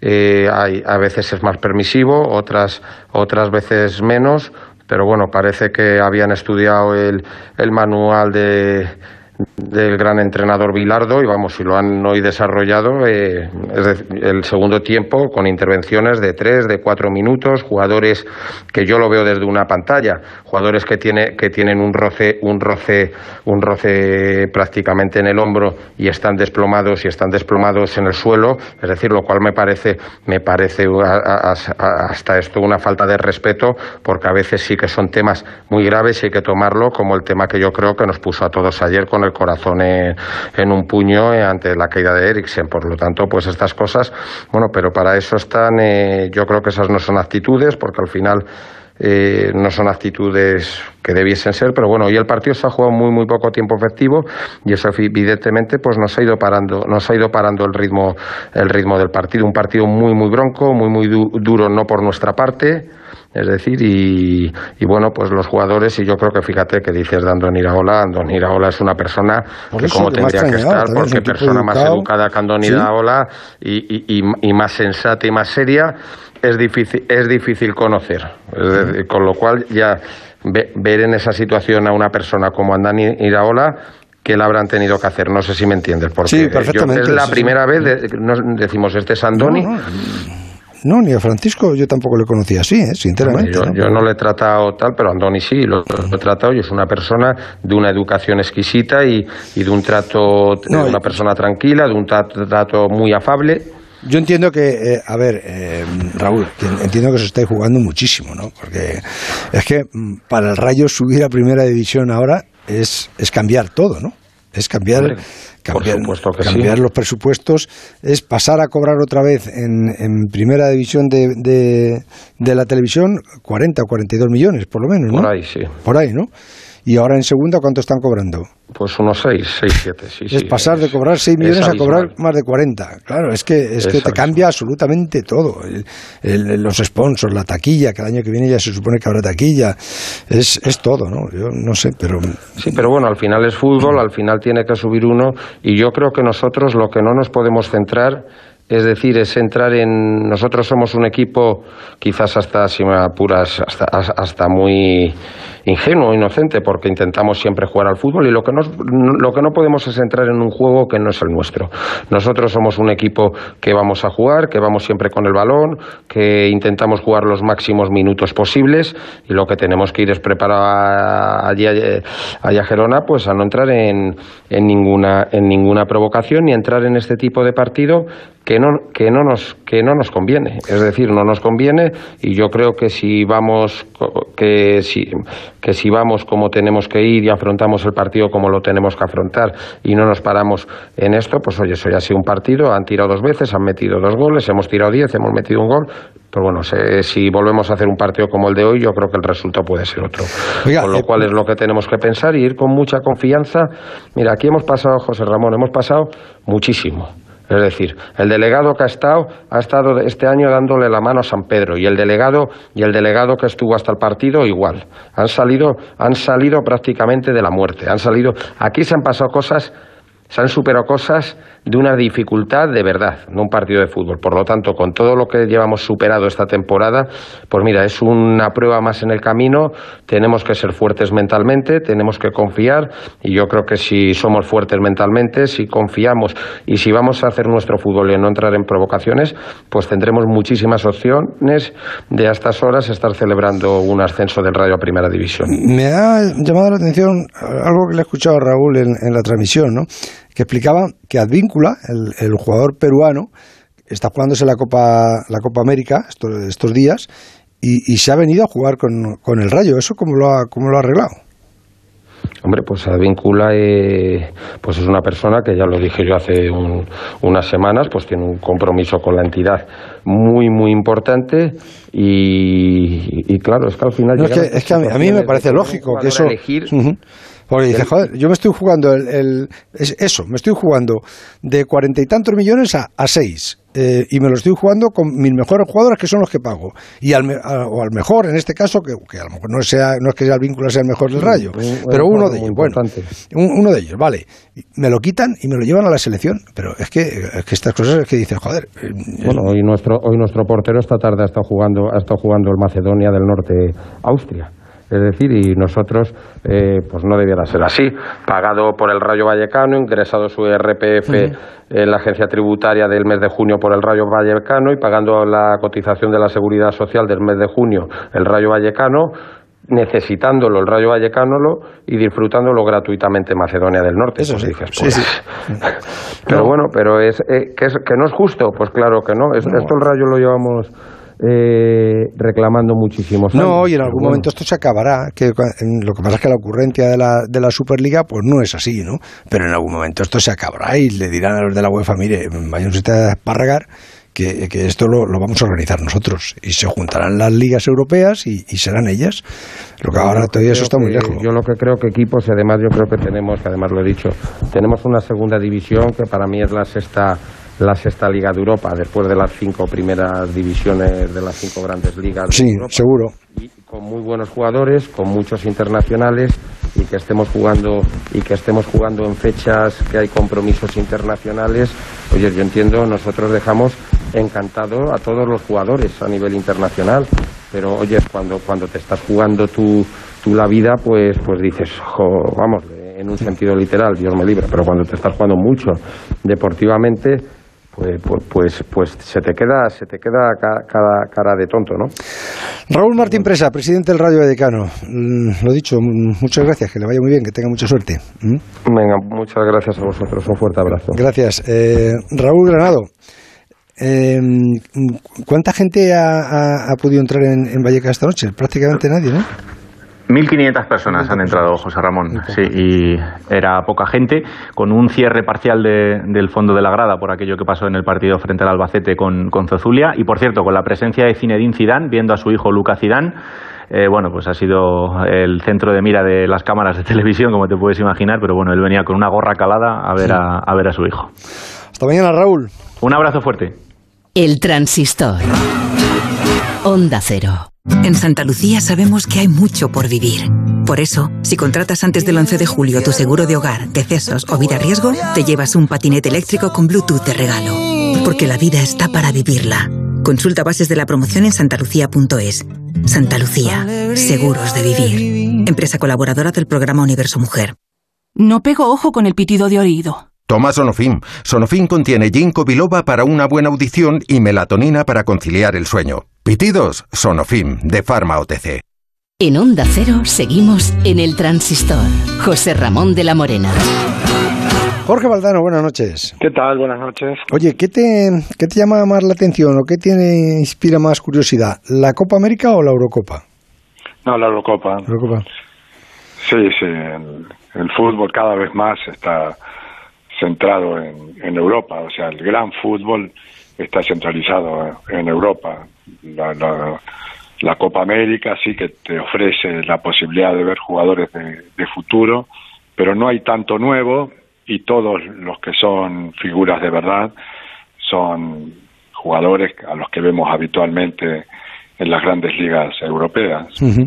Y de lo que has visto en estos siete partidos desde, desde el viernes, cuando Italia le metió tres a Turquía, ¿Qué, qué más te, qué te, ha llamado la atención?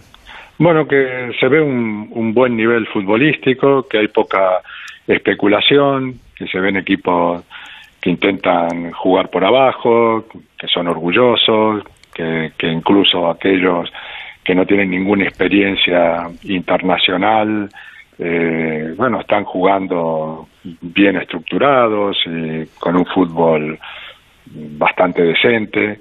Y algunas selecciones, bueno, como Países Bajos, que hemos visto esta noche con muy buen partido, aunque con grandes defectos defensivos, la misma Italia, que en su presentación hizo partido soberbio, porque fue convincente en ataque y fue consistente en defensa. Eh, Inglaterra, durante más o menos media hora, la primera, Luego el equipo se confundió un, un, poco, perdió paciencia.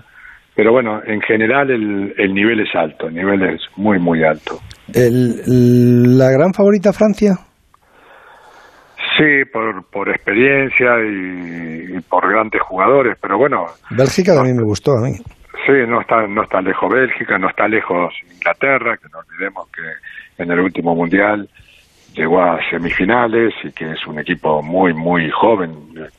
Me da la sensación de que al entrenador no le caben todos los buenos jugadores que tiene. Eh, Italia me parece que está muy, pero muy bien.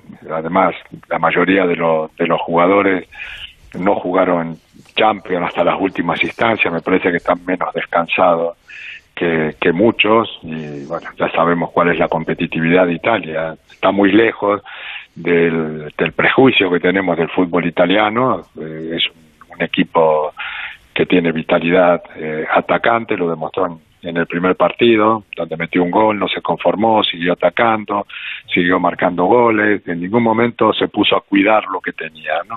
Acaba de marcar Neymar de, de penalti para Brasil, el 2-0 contra Venezuela. El 2-0. Y bueno, eh, Venezuela tenía no sé cuántos infectados. Sí, ¿no? 13, 13. 13, nada menos, imagínate. Fíjate. Sí. Bueno, Portugal también me parece una, una selección de lo más interesante, o sea que hay mucho nivel, hay mucho nivel en, en, en Europa. ¿Puede haber alguna sorpresa? Porque claro, estamos hablando de sí, de, decimos Francia, claro, con Benzema, Griezmann y Mbappé arriba, uf. Eh, Inglaterra también ha aparecido la selección más joven de, de la Eurocopa, Italia. Alemania, que vamos a ver, ¿no? Ah. Eh, los nuestros, Mm, España, ¿qué te, qué te dice?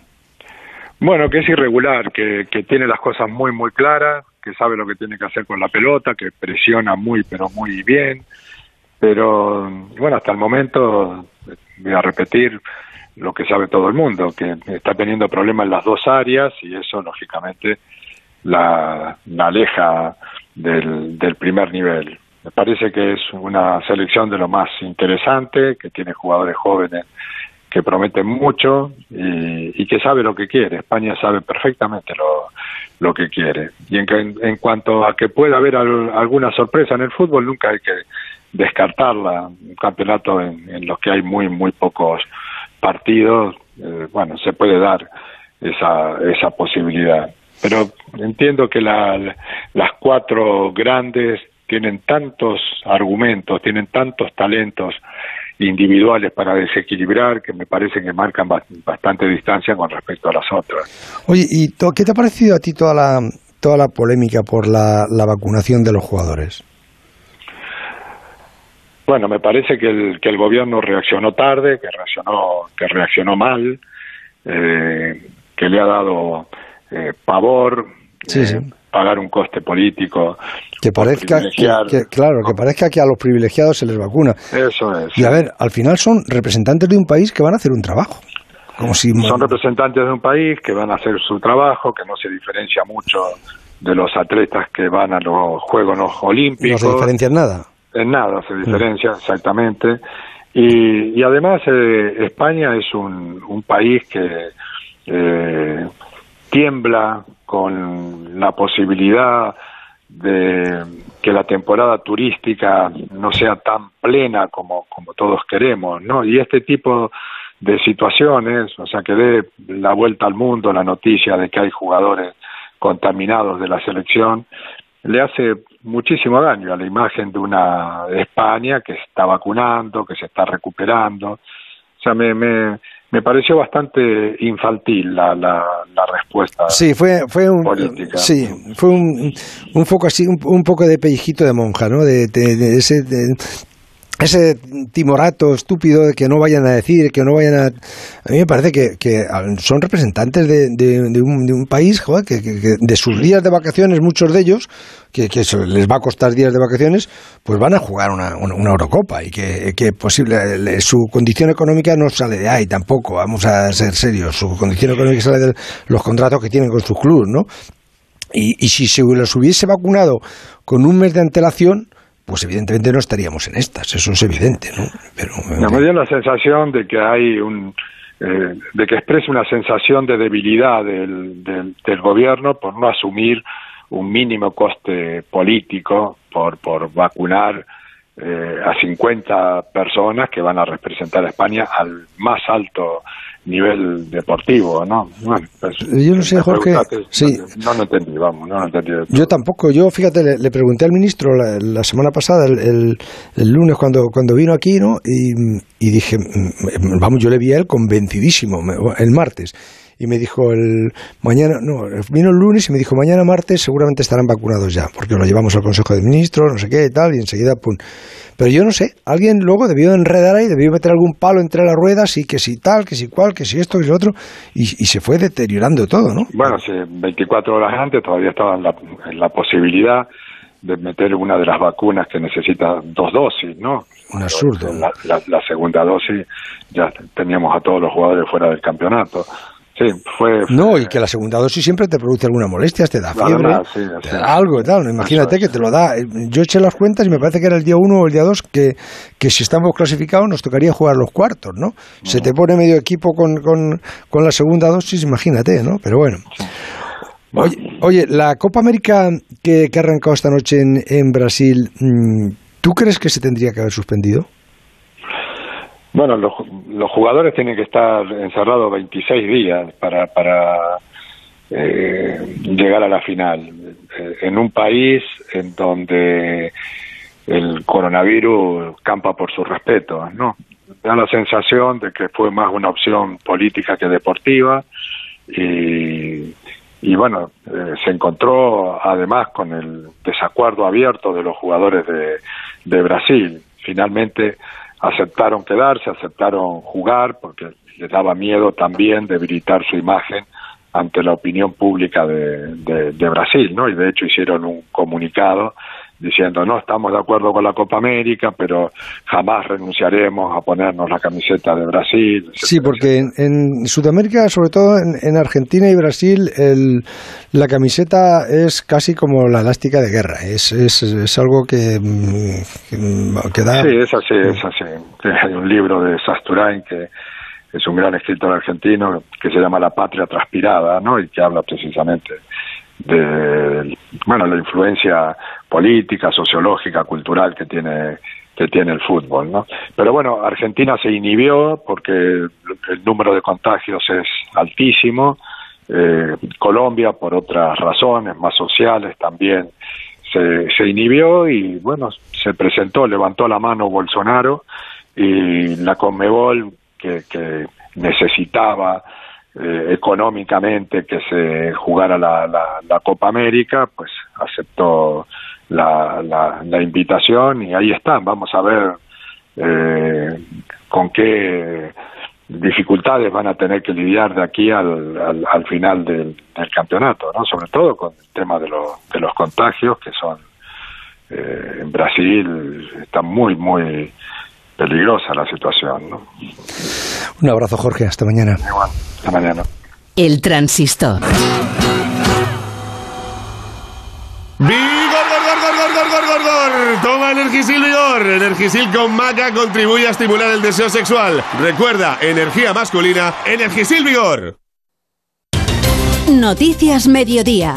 A las 2, toda la actualidad con Elena Gijón. Confinamiento perimetral por la preocupante situación, récord de contagios, UCI. Si a los hosteleros les preocupa su futuro económico, los médicos están preocupados por las condiciones en las que siguen trabajando. Belén Gómez del Pino. Hoy han repetido. Se ha reivindicado como la fuerza tranquila que va a gobernar España cuando pase, ha dicho esta página negra de nuestra historia, José Ramón Arias. La única alternativa. La bolsa española ha comenzado la mañana en negativa, pero poco a poco se ha dado la vuelta para empezar a ganar unas décimas. Ignacio Rodríguez Burgos. Aunque sea con las uñas, los inversores. Noticias Mediodía con Elena Gijón.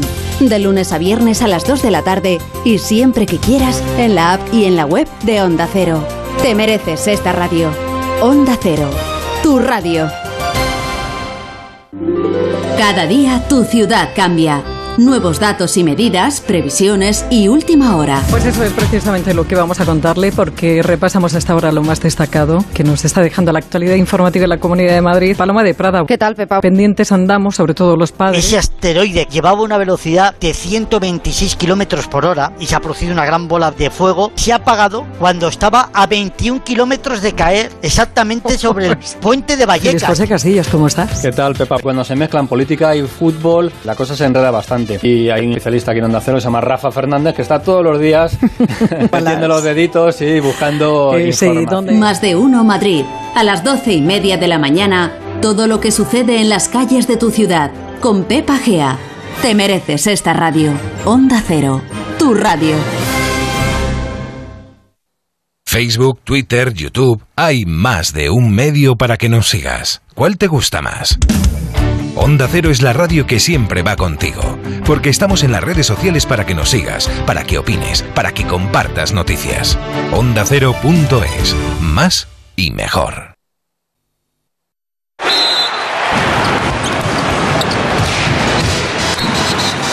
Se jugaba esta noche en Madrid el primer partido de esa final por el título de liga que juegan al mejor de tres el Madrid y el Barça. Jugaban en Madrid, ha ganado el Barça 75-89. Vuelven a jugar el martes en Barcelona el segundo partido y si gana el Barça se proclamará campeón de liga. David Camp, buenas noches. Buenas noches, José Ramón.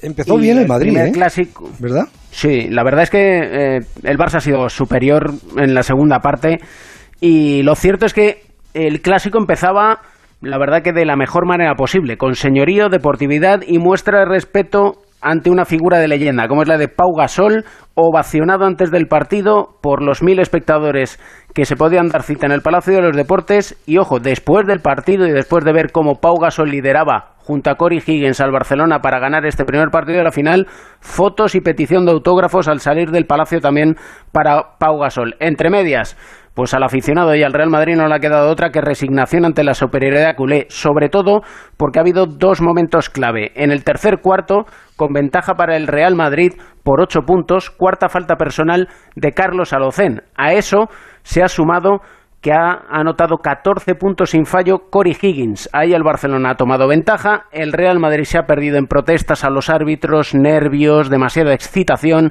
más pendientes, como digo, de los árbitros que de jugar al baloncesto. El Barcelona ha seguido a lo suyo, a jugar al baloncesto con Calates, con un poquito de Pau Gasol, un poquito, no mucho, de Nicola Mirotic, para esta primera victoria el martes, lo has dicho, a las 10, el Barcelona puede volver a ser campeón de liga, ojo, siete años después.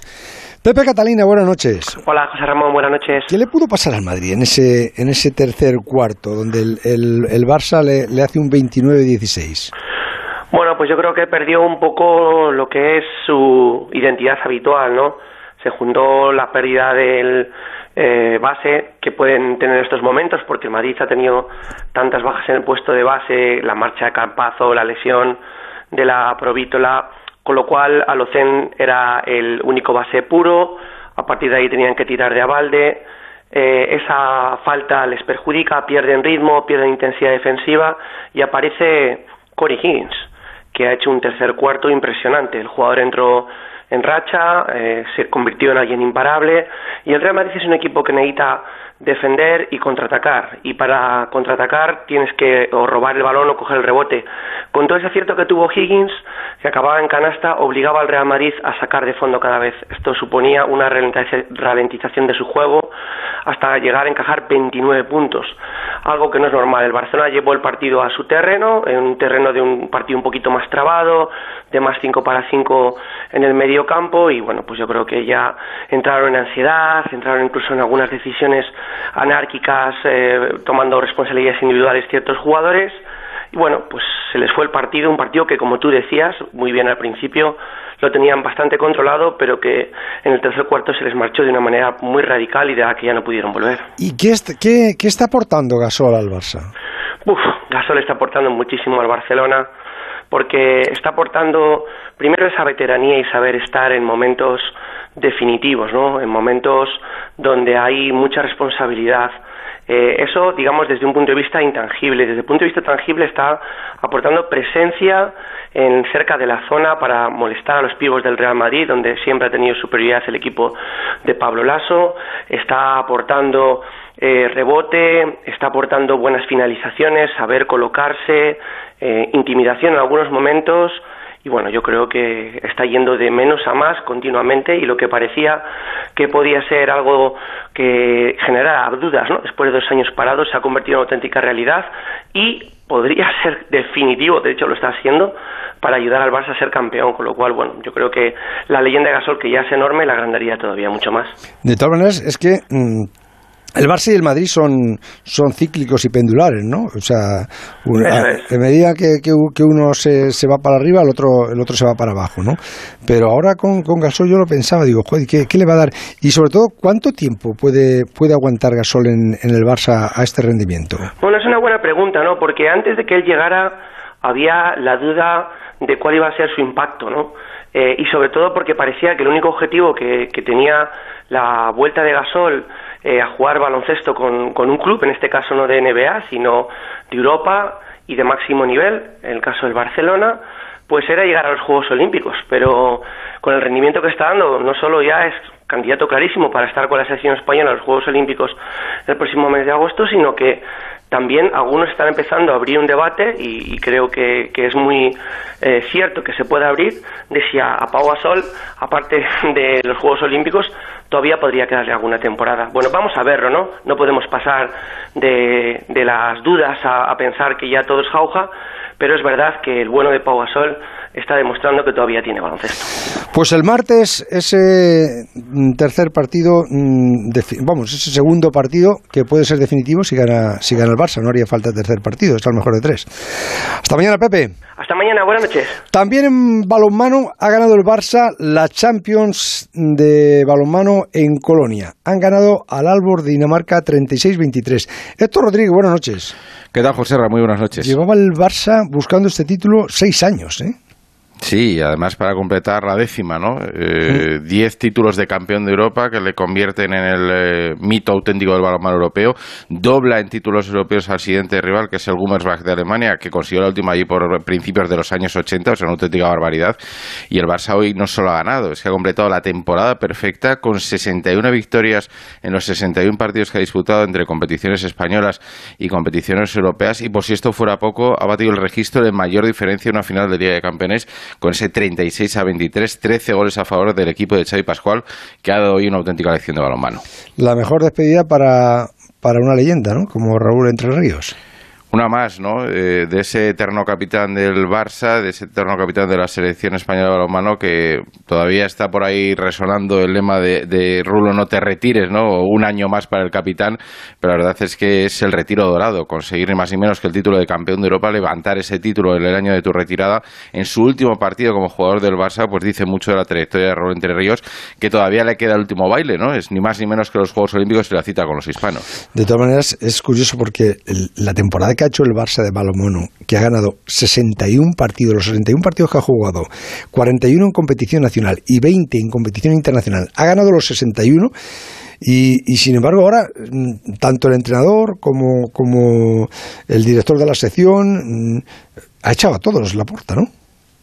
Llega nueva directiva, llega de la mano de Masip como responsable máximo y mano derecha y ha tomado la determinación efectivamente de, dar un volantazo con la sección. Eh, David Barrufet, todo un mito en el mundo del barcelonismo del balonmano español, que hasta ahora el jefe de la sección ya no seguirá en el cargo. Sai Pascual, el técnico, tres cuartos de lo mismo, se marcha a entrenar a Rumanía. Así que sí, muy curioso la circunstancia de que el año en que el Barcelona gana absolutamente todo sea cuando cambia radicalmente la sección. oye, em, Héctor, ¿y ha estado la porta viendo el partido? Ha estado a la puerta, ha estado a la puerta. Viajó con el resto de con ellos ya, bueno, y, y, cómo les da la mano y luego, y cómo les felicita en el vestuario, si ha echado a todos. Cuando además ha habido lágrimas de Barrufet que no comprendía su, su destitución, cuando además Pascual ha dicho que a final de temporada hablaría de algo que le ha dolido en el alma, y cuando hoy se ha visto ¿no? Eh, claras eh, de tristeza, a pesar de la victoria lograda por el Barça, hoy hay gestos muy contrariados dentro de la pista de Lances Arena de, de muchos jugadores, de muchos técnicos que no comprendían la decisión de la directiva. Es lo que hay. Héctor Rodríguez, hasta mañana. Chao, buenas noches. Y en tenis, como os he explicado, Djokovic ha ganado al griego Chichipas la final del torneo de Roland Garros, que comenzó ganando el, el, griego. Rafita Plaza, buenas noches. Hola, José ¿qué tal? Buenas noches. Mm, qué partidazo del Djokovic. ¿eh? Bueno, la verdad es que sí. Eh, después de perder los dos primeros sets, se ha marchado el vestuario y el Djokovic que ha venido era completamente distinto, ha remontado a Chichipas y para mí ha reescrito la historia y ha puesto muy, muy, muy tensa la carrera por, por terminar con más Grand Slam, que está librando con Nadal y con Federer. Con lo bien que había empezado Chichipas, ¿eh?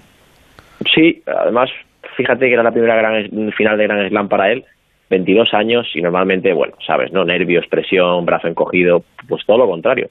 Bastante madurez, aplomo, decisión, agresividad, decisión y eso luego pues a partir del tercero se ha esfumado y Djokovic en cuatro horas 11 minutos pues ha llevado su segunda Copa de los Mosqueteros. ¿Qué, ¿Qué, ha dicho Djokovic?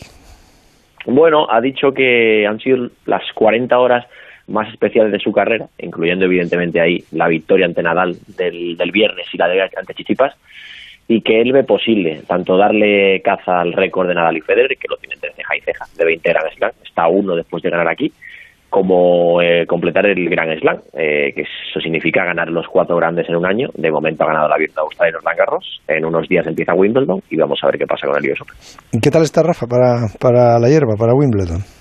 Bueno, no digamos que la derrota ha abierto heridas, bastantes heridas, y bueno, se marchó de París eh, con la duda de si va a jugar Wimbledon o no, duda que a día de hoy sigue teniendo, no sabe si va a jugar Wimbledon o no y necesita unos días para tomar esa decisión y, bueno, ver si va a Londres o, si por contra descansa y, y poner la mirada en la gira estadounidense de pista dura. Eh, hasta mañana, Rafa. Hasta mañana, José, un abrazo. Y quería preguntar a Pedro Delgado por un chico de 18 años que ha ganado el Giro Sub-23, pero casi arrasando.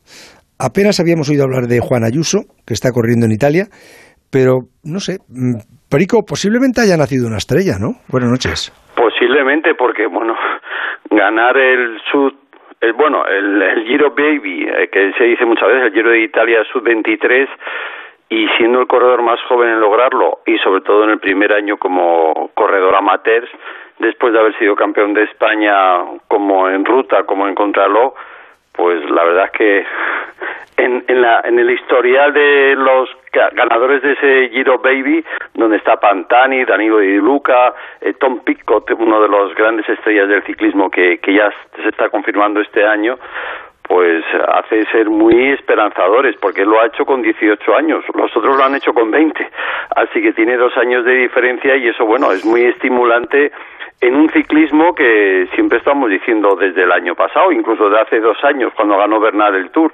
que hay una generación de corredores jóvenes muy fuertes y, bueno, pues parecía que España estábamos un poco huérfanos de ese joven campeón y en el caso de Juan Ayuso se, es, una realidad. Pedro, que es de Barcelona, ¿no? Bueno, él nacido en Barcelona, él se ha criado en, en Javea, ha estado viviendo un poquito por aquí y por allá, pues porque su padre es economista, que es de Valladolid, y ha estado viviendo en Atlanta, en Estados Unidos, finalmente en Javea. Y bueno, pues el chico ya se ha criado realmente en Javea y ahora anda su, su cuerpecito pues en Javea cuando puede para estar en familia y si no está en Andorra y en Bérgamo, en Bérgamo porque el equipo donde él está siendo amateur es italiano y en Andorra porque eh, está allí trabajando pues con el que con muchos corredores del Emirates, con Íñigo Salmillán que es un entrenador de La Rioja, que es el que entrena también a Pogacha, la gran estrella también del ciclismo, jovencísimo de, de este mundo ciclismo actual y bueno pues un español que trabaja desde la Universidad de Colorado en Denver pero que se está dedicando en llevar la preparación física de casi todos los corredores del Emirates y con unos grandes resultados ya no el caso de Juan Ayuso sino sobre todo el más relevante de Pogachar porque ya lo hace muy jovencito con 22 años ganando el Tour el año pasado y siendo como digo la gran estrella del ciclismo mundial es que hay, hay un dato que, te quería comentar ¿no? que, que, es, que es curioso ¿no? En, en la subida al Monte Paserino, ¿no? Mm. Que, que, son cuatro, cuatro kilómetros y medio al 9,8%.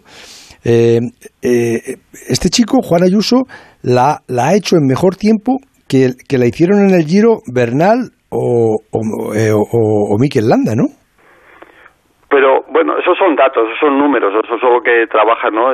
Pues en este caso Íñigo San Millán, en esos test que hacen y, y examinan los resultados. Al final, claro, el corredor, eh, batir un récord está bien, pero los récords están para batir y en ese aspecto, bueno, también las circunstancias de carrera en ese puerto son muchas veces diferentes. es un puerto de paso que sí, es final de meta, pero que eso no quita mérito a lo que ha hecho, ¿eh? Simplemente tenemos que evaluarlo como número, porque como números muchas veces en el ciclismo que manejan tantos datos actualmente, yo creo que alguno está borracho de datos y se pierde ese espíritu de, de competición, pero el caso de Juan Ayuso, como te has dicho, casi arrasando, yo creo que arrasando, no solo es que haya ganado el Giro de Italia, es que ha ganado tres etapas de nueve, creo que eran, o sea, un tercio de las etapas se las ha embolsado en su bolsillo y además con autoridad, entonces él no corre con los datos, él corre pues como tiene que ser los grandes campeones. No, pero aclárame tú, aclárame tú este dato. Eh, en los datos técnicos he, leído que, que, que mueve más de 6 vatios por kilo. Eso para, para que lo entienda la gente, ¿qué significa? Bueno, es, es un máximo esfuerzo, ¿no? El corredor, o sea, en, en tema de los vatios, es decir, eh, tú sabes la potencia que desarrollas en vatios, que pueden ser 300, 400. Pero eso es, un, eso es un marcador que te pone en el corazón, ¿no? no, no, no, eso, eso, es el pulsómetro. No, no, esto es uno donde es, eh, un, que está en los pedales o en las bielas de los pedales. Ah, y ves la fuerza que hace, ves la fuerza que, que capta hace. la fuerza, sí, la potencia con que tú pedaleas. Entonces, eh, esa potencia, que digo, puede ser de 400 vatios, esos 400 vatios al final se dividen por el peso del corredor. ¿Me entiendes? Sí, y sí. entonces, todo lo que pase de 6 vatios eh, Kilo. kilo es una bestialidad, pues porque eh, todos los grandes campeones como Chris Froome o Pogachar y todos estos de nueva generación hacen 6,3, 6,2, o sea, eso es un paso ya relevante para ese ciclismo científico, ¿no? De, de la capacidad que tiene este corredor. Que muchas Pero va veces eso te lo, va, te lo va diciendo en la pantallita esa que llevan a los ciclistas, ¿no? Exacto, que- te dice pulsómetros, velocidad, Dice los vatios que vas ¿no? y los vatios. Pero claro, esto tiene un peligro. Digo sobre todo de cara a que a lo mejor esto dice vatios por kilo, yo tengo 400, bajo 2 kilos y, y, y llego a ese 6, ¿no? Eh, eso es que ellos en los test que hacen, se hace test de 5, 10 y 20 kilómetros, donde se trabaja con los de corredor de fondos con 20 minutos, es que puede mantener en 20 minutos ese nivel de esfuerzo, ese nivel de potencia, que es un- son números muy grandes, porque a lo mejor en mi época era lo que decíamos nosotros, o en la época también de Miguel inmediatamente, pues yo a lo mejor que aguantaba 180, 185 pulsaciones por minuto, que eso la gente a lo mejor lo entiende más, porque los pulsómetros Sí. o el corazón ya sabemos cómo nos late, Tú no sabías los vatios, porque a ti no te lo midieron nunca. no, no, en mi época no había, ¿no? Pero sí que trabajábamos con pulsómetros, con las pulsaciones, y entonces tú sabes que en un esfuerzo a lo mejor de media hora, una hora, cuando estabas realmente bien podías estar a 180 pulsaciones por minuto durante esa media hora o esa hora. O el caso de Miguel Indurain, que estaba siempre rozando las dos, 200 pulsaciones por minuto. Eso es una bestialidad. Pero ¿qué pasa? Que las pulsaciones, pues si pega el viento en contra, pega a favor, si pica la cartera para arriba, para abajo, eh, varía el, el nivel de esfuerzo. En cambio, los vatios capta el empuje que tienes tú en, en ese pedale- pedaleo. Es mucho más exacto, ¿no? Y, y en ese aspecto, hoy en día en el ciclismo y en otros deportes, pero sobre todo en ciclismo, se trabaja con vatios porque te da unos datos más reales de cuál es tu capacidad en ese momento en la bicicleta. Pues esta semana a ver si hablamos un día con, con Juan Ayuso. Pedrito, un abrazo muy Venga, a ver fuerte. si le, le echamos mano, Sí. le echamos guante. Hasta mañana. Venga, hasta mañana. El transistor. Noticias Mediodía.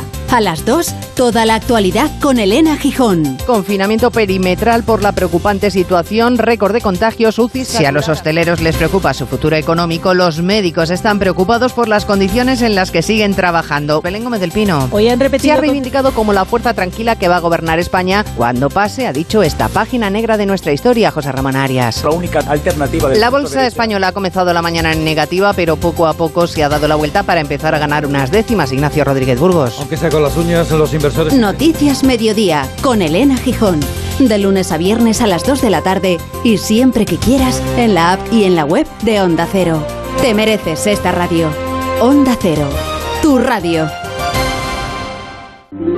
Cada día tu ciudad cambia. Nuevos datos y medidas, previsiones y última hora. Pues eso es precisamente lo que vamos a contarle porque repasamos hasta ahora lo más destacado que nos está dejando la actualidad informativa en la Comunidad de Madrid. Paloma de Prada. ¿Qué tal, Pepa? Pendientes andamos, sobre todo los padres. Ese asteroide llevaba una velocidad de 126 kilómetros por hora y se ha producido una gran bola de fuego. Se ha apagado cuando estaba a 21 kilómetros de caer exactamente sobre el puente de Vallecas. José Casillas, ¿cómo estás? ¿Qué tal, Pepa? Cuando se mezclan política y fútbol, la cosa se enreda bastante. Y hay un especialista aquí en Onda Cero, se llama Rafa Fernández, que está todos los días metiendo los deditos y buscando Eh, sí. ¿dónde? Más de uno Madrid. A las doce y media de la mañana, todo lo que sucede en las calles de tu ciudad. Con Pepa Gea. Te mereces esta radio. Onda Cero. Tu radio. Facebook, Twitter, YouTube, hay más de un medio para que nos sigas. ¿Cuál te gusta más? Onda Cero es la radio que siempre va contigo, porque estamos en las redes sociales para que nos sigas, para que opines, para que compartas noticias. OndaCero.es, más y mejor. El transistor. José Ramón de la Morena.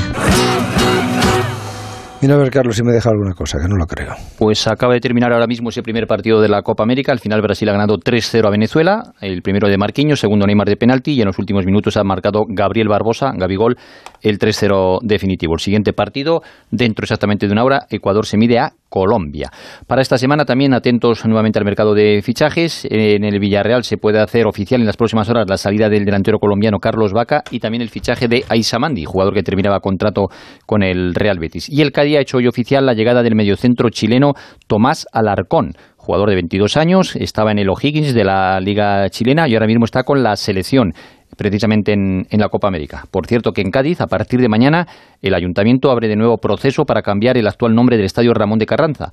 Pueden participar todos los gaditanos empadronados en la ciudad y mayores de 18 años. Mañana a partir de las 9 y hasta el próximo domingo 20 de junio a las 21 horas. Y de momento ahí ocho candidaturas, nombres como Bahía de Cádiz o el nuevo Mirandilla o Estadio Gadir, Tacita de Plata, Ciudad de Cádiz, Estadio Gades, Estadio de la Laguna y Estadio La Pepa. Madre mía. Entre esas ocho opciones pueden votar todos los, todos los gaditanos. Ramón de Carranza no, no, entra. No entra por la ley de memoria histórica. Mañana presentación también de Gaizka Garitano como entrenador de Leibar y apuntes de ciclismo. Richard Carapaz, que está en el Ineos, ha ganado la Vuelta a Suiza. Pogachar ha ganado el Tour de Eslovenia y Ebenepoel el Tour de Bélgica. Así que los tres llegan en gran momento para el próximo Tour de Francia. También destacar que Antonio Pedrero, que corre en Movistar, ha ganado la ruta de Occitania. A ver, eh, Roberto. Que me voy a Sevilla mañana a ver a la selección. Ah, ¿vas a ver a la selección? Voy a hacer la selección. ¿Que te y quiero transmitir... ¿Te invita el Rubio? o- No, no, voy con Televisión Española. voy Ah. con Televisión Española.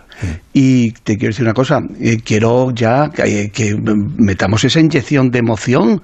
O sea, está todo el mundo ya, hemos pasado una situación eh, eh, que las hemos contado perfectamente, pero yo creo que este país necesita ilusionarse con algo y que mejor que con la selección española. Y ojalá Esto mañana después del partido me lo dices y, seguramente que, que estamos... va el rey, va el rey de España, va el presidente del partido del rey. Tampoco había estado mal que el Rey hubiera ido a ver la final de, de- del Villarreal en... Pues, pues, ha ido. ¿Alguien, o alguien sea, le- debería haber ido. aconsejó mal o, o no le supieron aconsejar? Debería haber ido porque yo he estado, y además muy cerca de él, en el- las eh, competiciones que disputó el Atlético de Madrid en Europa Liga, una en Bucarest y la otra en Hamburgo, y estuve con, con, con el Rey. y perfectamente, y además lo que me pareció un error gravísimo es que no fuera nadie del gobierno, se lo comenté el otro día con el presidente Fernando Nadie del Roch. gobierno ni nadie de la Me- Casa Real. Nada, me parece una, una, un una, una situación para mí mm, decepcionante y además eh, porque el Villarreal se lo merecía y porque es lo lógico y lo que es eh, normal. Vamos a ver si tiene suerte la selección española, la acompaña indudablemente todas las circunstancias positivas que tiene que tener, aparte del campo, el público, aunque parece que hay 2.000, 3.000 eh, suecos, pero yo tengo mucha ilusión en este equipo de Luis Enrique y ojalá todo pueda salir para adelante como deseamos y estamos todos muy ansiosos de que este equipo consiga indudablemente algo grande. Eh, He escuchado, por supuesto, al presidente del Rayo Vallecano. Yo de verdad que esto del bar, José Ramón, de cara a la próxima temporada, me dicen que lo van a cambiar, que no lo van a cambiar, que, eh, pero es que las perspectivas, sin embargo, estamos viendo que a nivel en esta competición, los dos días que hemos visto, tres días que hemos visto competiciones, el bar está teniendo muy poca participación en los partidos de las selecciones y yo creo que además está bien resuelto y desde luego yo creo que se tenía que aplicar con el mismo criterio aquí en España. Reconocimiento al doctor Pedro Guillén por parte de el Hospital eh, eh, Clínico de Madrid y además con otra circunstancia muy importante. Un libro que me han recomendado, El Camino de la Derrota, de Fernando eh, Castillo, que es un libro muy interesante relacionado sobre todo con la selección española. Y lo más importante, ilusión. la derrota. Es ilusión, el camino de la derrota. Sí, sí, es un, un libro muy interesante. Me lo ha recomendado además una compañera de televisión, Pilar Rubio, y es muy interesante. A ver si lo acabo de leer y si no te lo paso para que lo leas, que nos viene muy bien. Pero ánimo a España para mañana, que ojalá podamos eh, transmitir a esta hora una victoria del equipo español, so- aparte de que jueguen bien, que además todo el mundo quede contento, porque necesitamos ahora más que nunca el apoyo para el equipo de Luis Mañana me cuentas cómo te ha ido en Sevilla, Roberto. Muy bien, por supuesto. Hasta mañana. Hasta luego. Eh, Anita, ¿qué nos han dicho en las redes sociales? Pues hemos preguntado en arroba el transistor OC quién crees que será el portero titular de España mañana ante Suecia. El 46% cree que será Unai Simón, el 11% que será De Gea, el 13% que será Robert Sánchez y lo más preocupante es que al 30% le da igual. ¿Y los políticos del lunes? No nos ha llegado la portada del diario AS. Empezamos con Sport, con fotos en portada del Barcelona de balonmano y baloncesto y titular Gran Barça. Mundo Deportivo también en portada la décima Champions para el Barça de balonmano. Y por último en marca un mensaje a la selección. Os lo tenéis que creer. El último mensaje de este transistor, Juan Matrueva, como siempre. Después de siete partidos de la Eurocopa, ya vamos entrando en materia, pero el torneo sigue siendo un cuerpo extraño. Va a ser cierto eso de que el que mucho abarca poco aprieta. La extensión territorial diluye la atención, al menos en España. Ni siquiera en Sevilla hay ambiente de partido, nos lo contó Fernando Burgos. También es cierto que el equipo es poco reconocible y Luis Enrique escasamente acogedor. Con eso y con todo, según se acerca la hora llevamos sintiendo el nerviosismo infantil de los días de partido. Lo notamos en las voces del Sanedrín. Había mucho de conjura en sus reflexiones, como si los jugadores pudieran estar escuchando. Alguno habrá al otro lado. Segurola pidió concentración y continuidad. Suecia no nos dará nada, habrá que quitárselo. Cayetano puso el foco en Rodri, líder virtual en ausencia de Busquets. Gerard López reclamó coherencia, que es el arte de no complicarse la vida. Con Abel pasamos revista a los porteros y solo nos faltó hacer un corro con los futbolistas para gritar juntos las consignas de rigor. Ferran Sibila nos ayudó a descifrar a los suecos y nos aseguró que ellos firmarían el empate. Le creímos entender que tienen más entusiasmo que talento, cosa que tampoco nos tranquiliza del todo. Un sueco entusiasmado no debe ser muy distinto a un tractor amarillo en una cuesta abajo. Con Mr. Chip y Venegas hicimos balance de lo que va de torneo. Más allá del susto que nos encogió el corazón, Italia cotiza al alza. Decía Josep Pla que no hay un italiano tonto y estos además parecen listos. Sí, nos ha costado entrar pero ya estamos dentro. Por eso andamos inquietos, porque en pocas horas se abre el telón y aparecemos nosotros, en primer plano un equipo difuso y en el fondo un país disperso, hasta que rueda el balón. Buenas noches. Bueno, pues mañana después del fútbol, si quieres, te estoy esperando. Queden con Dios. El transistor. José Ramón de la Morena.